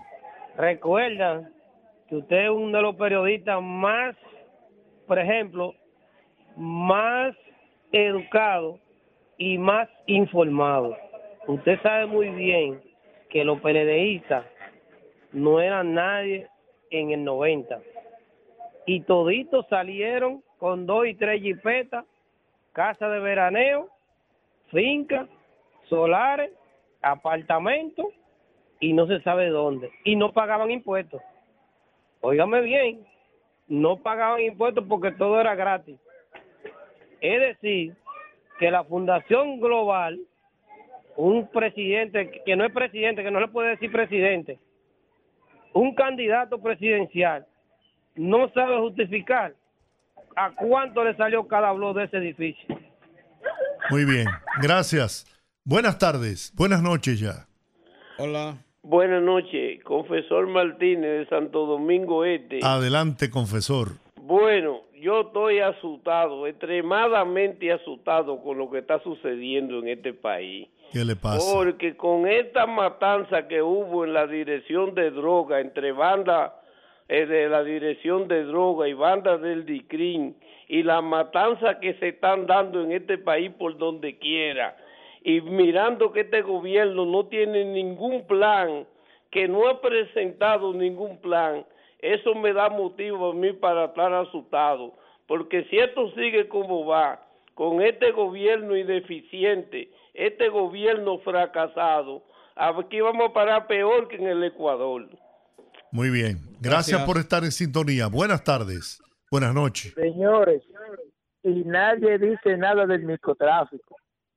Hay más puntos de droga que, que Motoconchita ahora mismo. Y nadie dice nada porque Abinader, el Cristóbal Colón, llegó, todo lo arregló, porque ahora todo se hace por primera vez. Poco, yo no entiendo sinceramente. Me voy a quedar callado. Bueno. Nos quedan dos minutos, 809-682-9850. Dígame. Nada más, nada, más- nada más hubieron dos jefes de la policía y dos jefes de control de droga. Y hay uno que está preso. Que dijeron cuántos puntos habían en la región completa. Que los que deberían de estar presos son ellos mismos que dijeron cuántos puntos habían. Entonces, por eso, como ellos sabían, debieron de mandarlo a buscar para investigarlo. Muy bien. A ver si llegaron hasta donde Leonel. Vamos a ver. Dígame usted. Buenas noches. Buenas. Sí, buenas. Sí, buenas noches, buenas noches. Sí, adelante. Mi amigo, mire, yo le tengo una primicia, que la gente es muy olvidadiza, eh, principalmente la gente de- del PLD o de Lionel. Usted sabe que el primer grupo político, que, estamos en política, que apoyó a Lionel en el 96, en el 96 fue la Nueva Esperanza, y quien dirigía ese partido era el padre Toño. Y, el, y Lionel le hizo un daño y, y- y le hizo un maltrato muy fuerte al padre Toño y a, y a Guillermo Moreno. Entonces, por eso es que la cosa está caliente para él, la papa la, papa la tiene caliente. Muy bien. Porque esas dos gente eran más serios que él y son más serios que él, tanto el padre Toño como eh, este señor abogado, Guillermo Moreno, un hombre muy serio. Entonces ahora tienen eso en el tapete, que Guillermo Moreno, ajá, y si ese es el que tiene que estar ahí ahora para tirarle fuego y Muy para bien. tirarle su, su, su, anzuelos a Lionel para engancharlo ahora, ah, es así. Muy bien. Vamos a ver usted. Buenas noches. Buenas noches. Sí. Dios me los bendiga y me los guarde y me le dé mucha salud. Amén. Que la boca se le haga chicharrón a ese señor que llamó hace do- dos veces. La última llamada. Buenas noches. Buenas noches. Leandro Vázquez, habla, joven César. Hola. Adelante. Eh, Yo tengo mucho tiempo oyéndolo a ustedes. Soy un asiduo oyente de su programa. Eh, realmente son un grupo de, de periodistas bastante objetivos y realistas. Yo simplemente mi comentario es con relación a la nueva generación que va subiendo, que va subiendo ciega. O sea, nadie se está preocupando por esta generación de ahora. O sea, por lo- Se está cortando la llamada. conduciendo y quizás eso No, se cayó la llamada. Qué pena. Bueno, señores, terminamos por hoy. Mañana estaremos aquí a las 5 de la tarde. La primera media hora pasando revista a las informaciones de más trascendencia que ocurren en el país y en el mundo. Y a las 5.30 Viernes de Bellonera.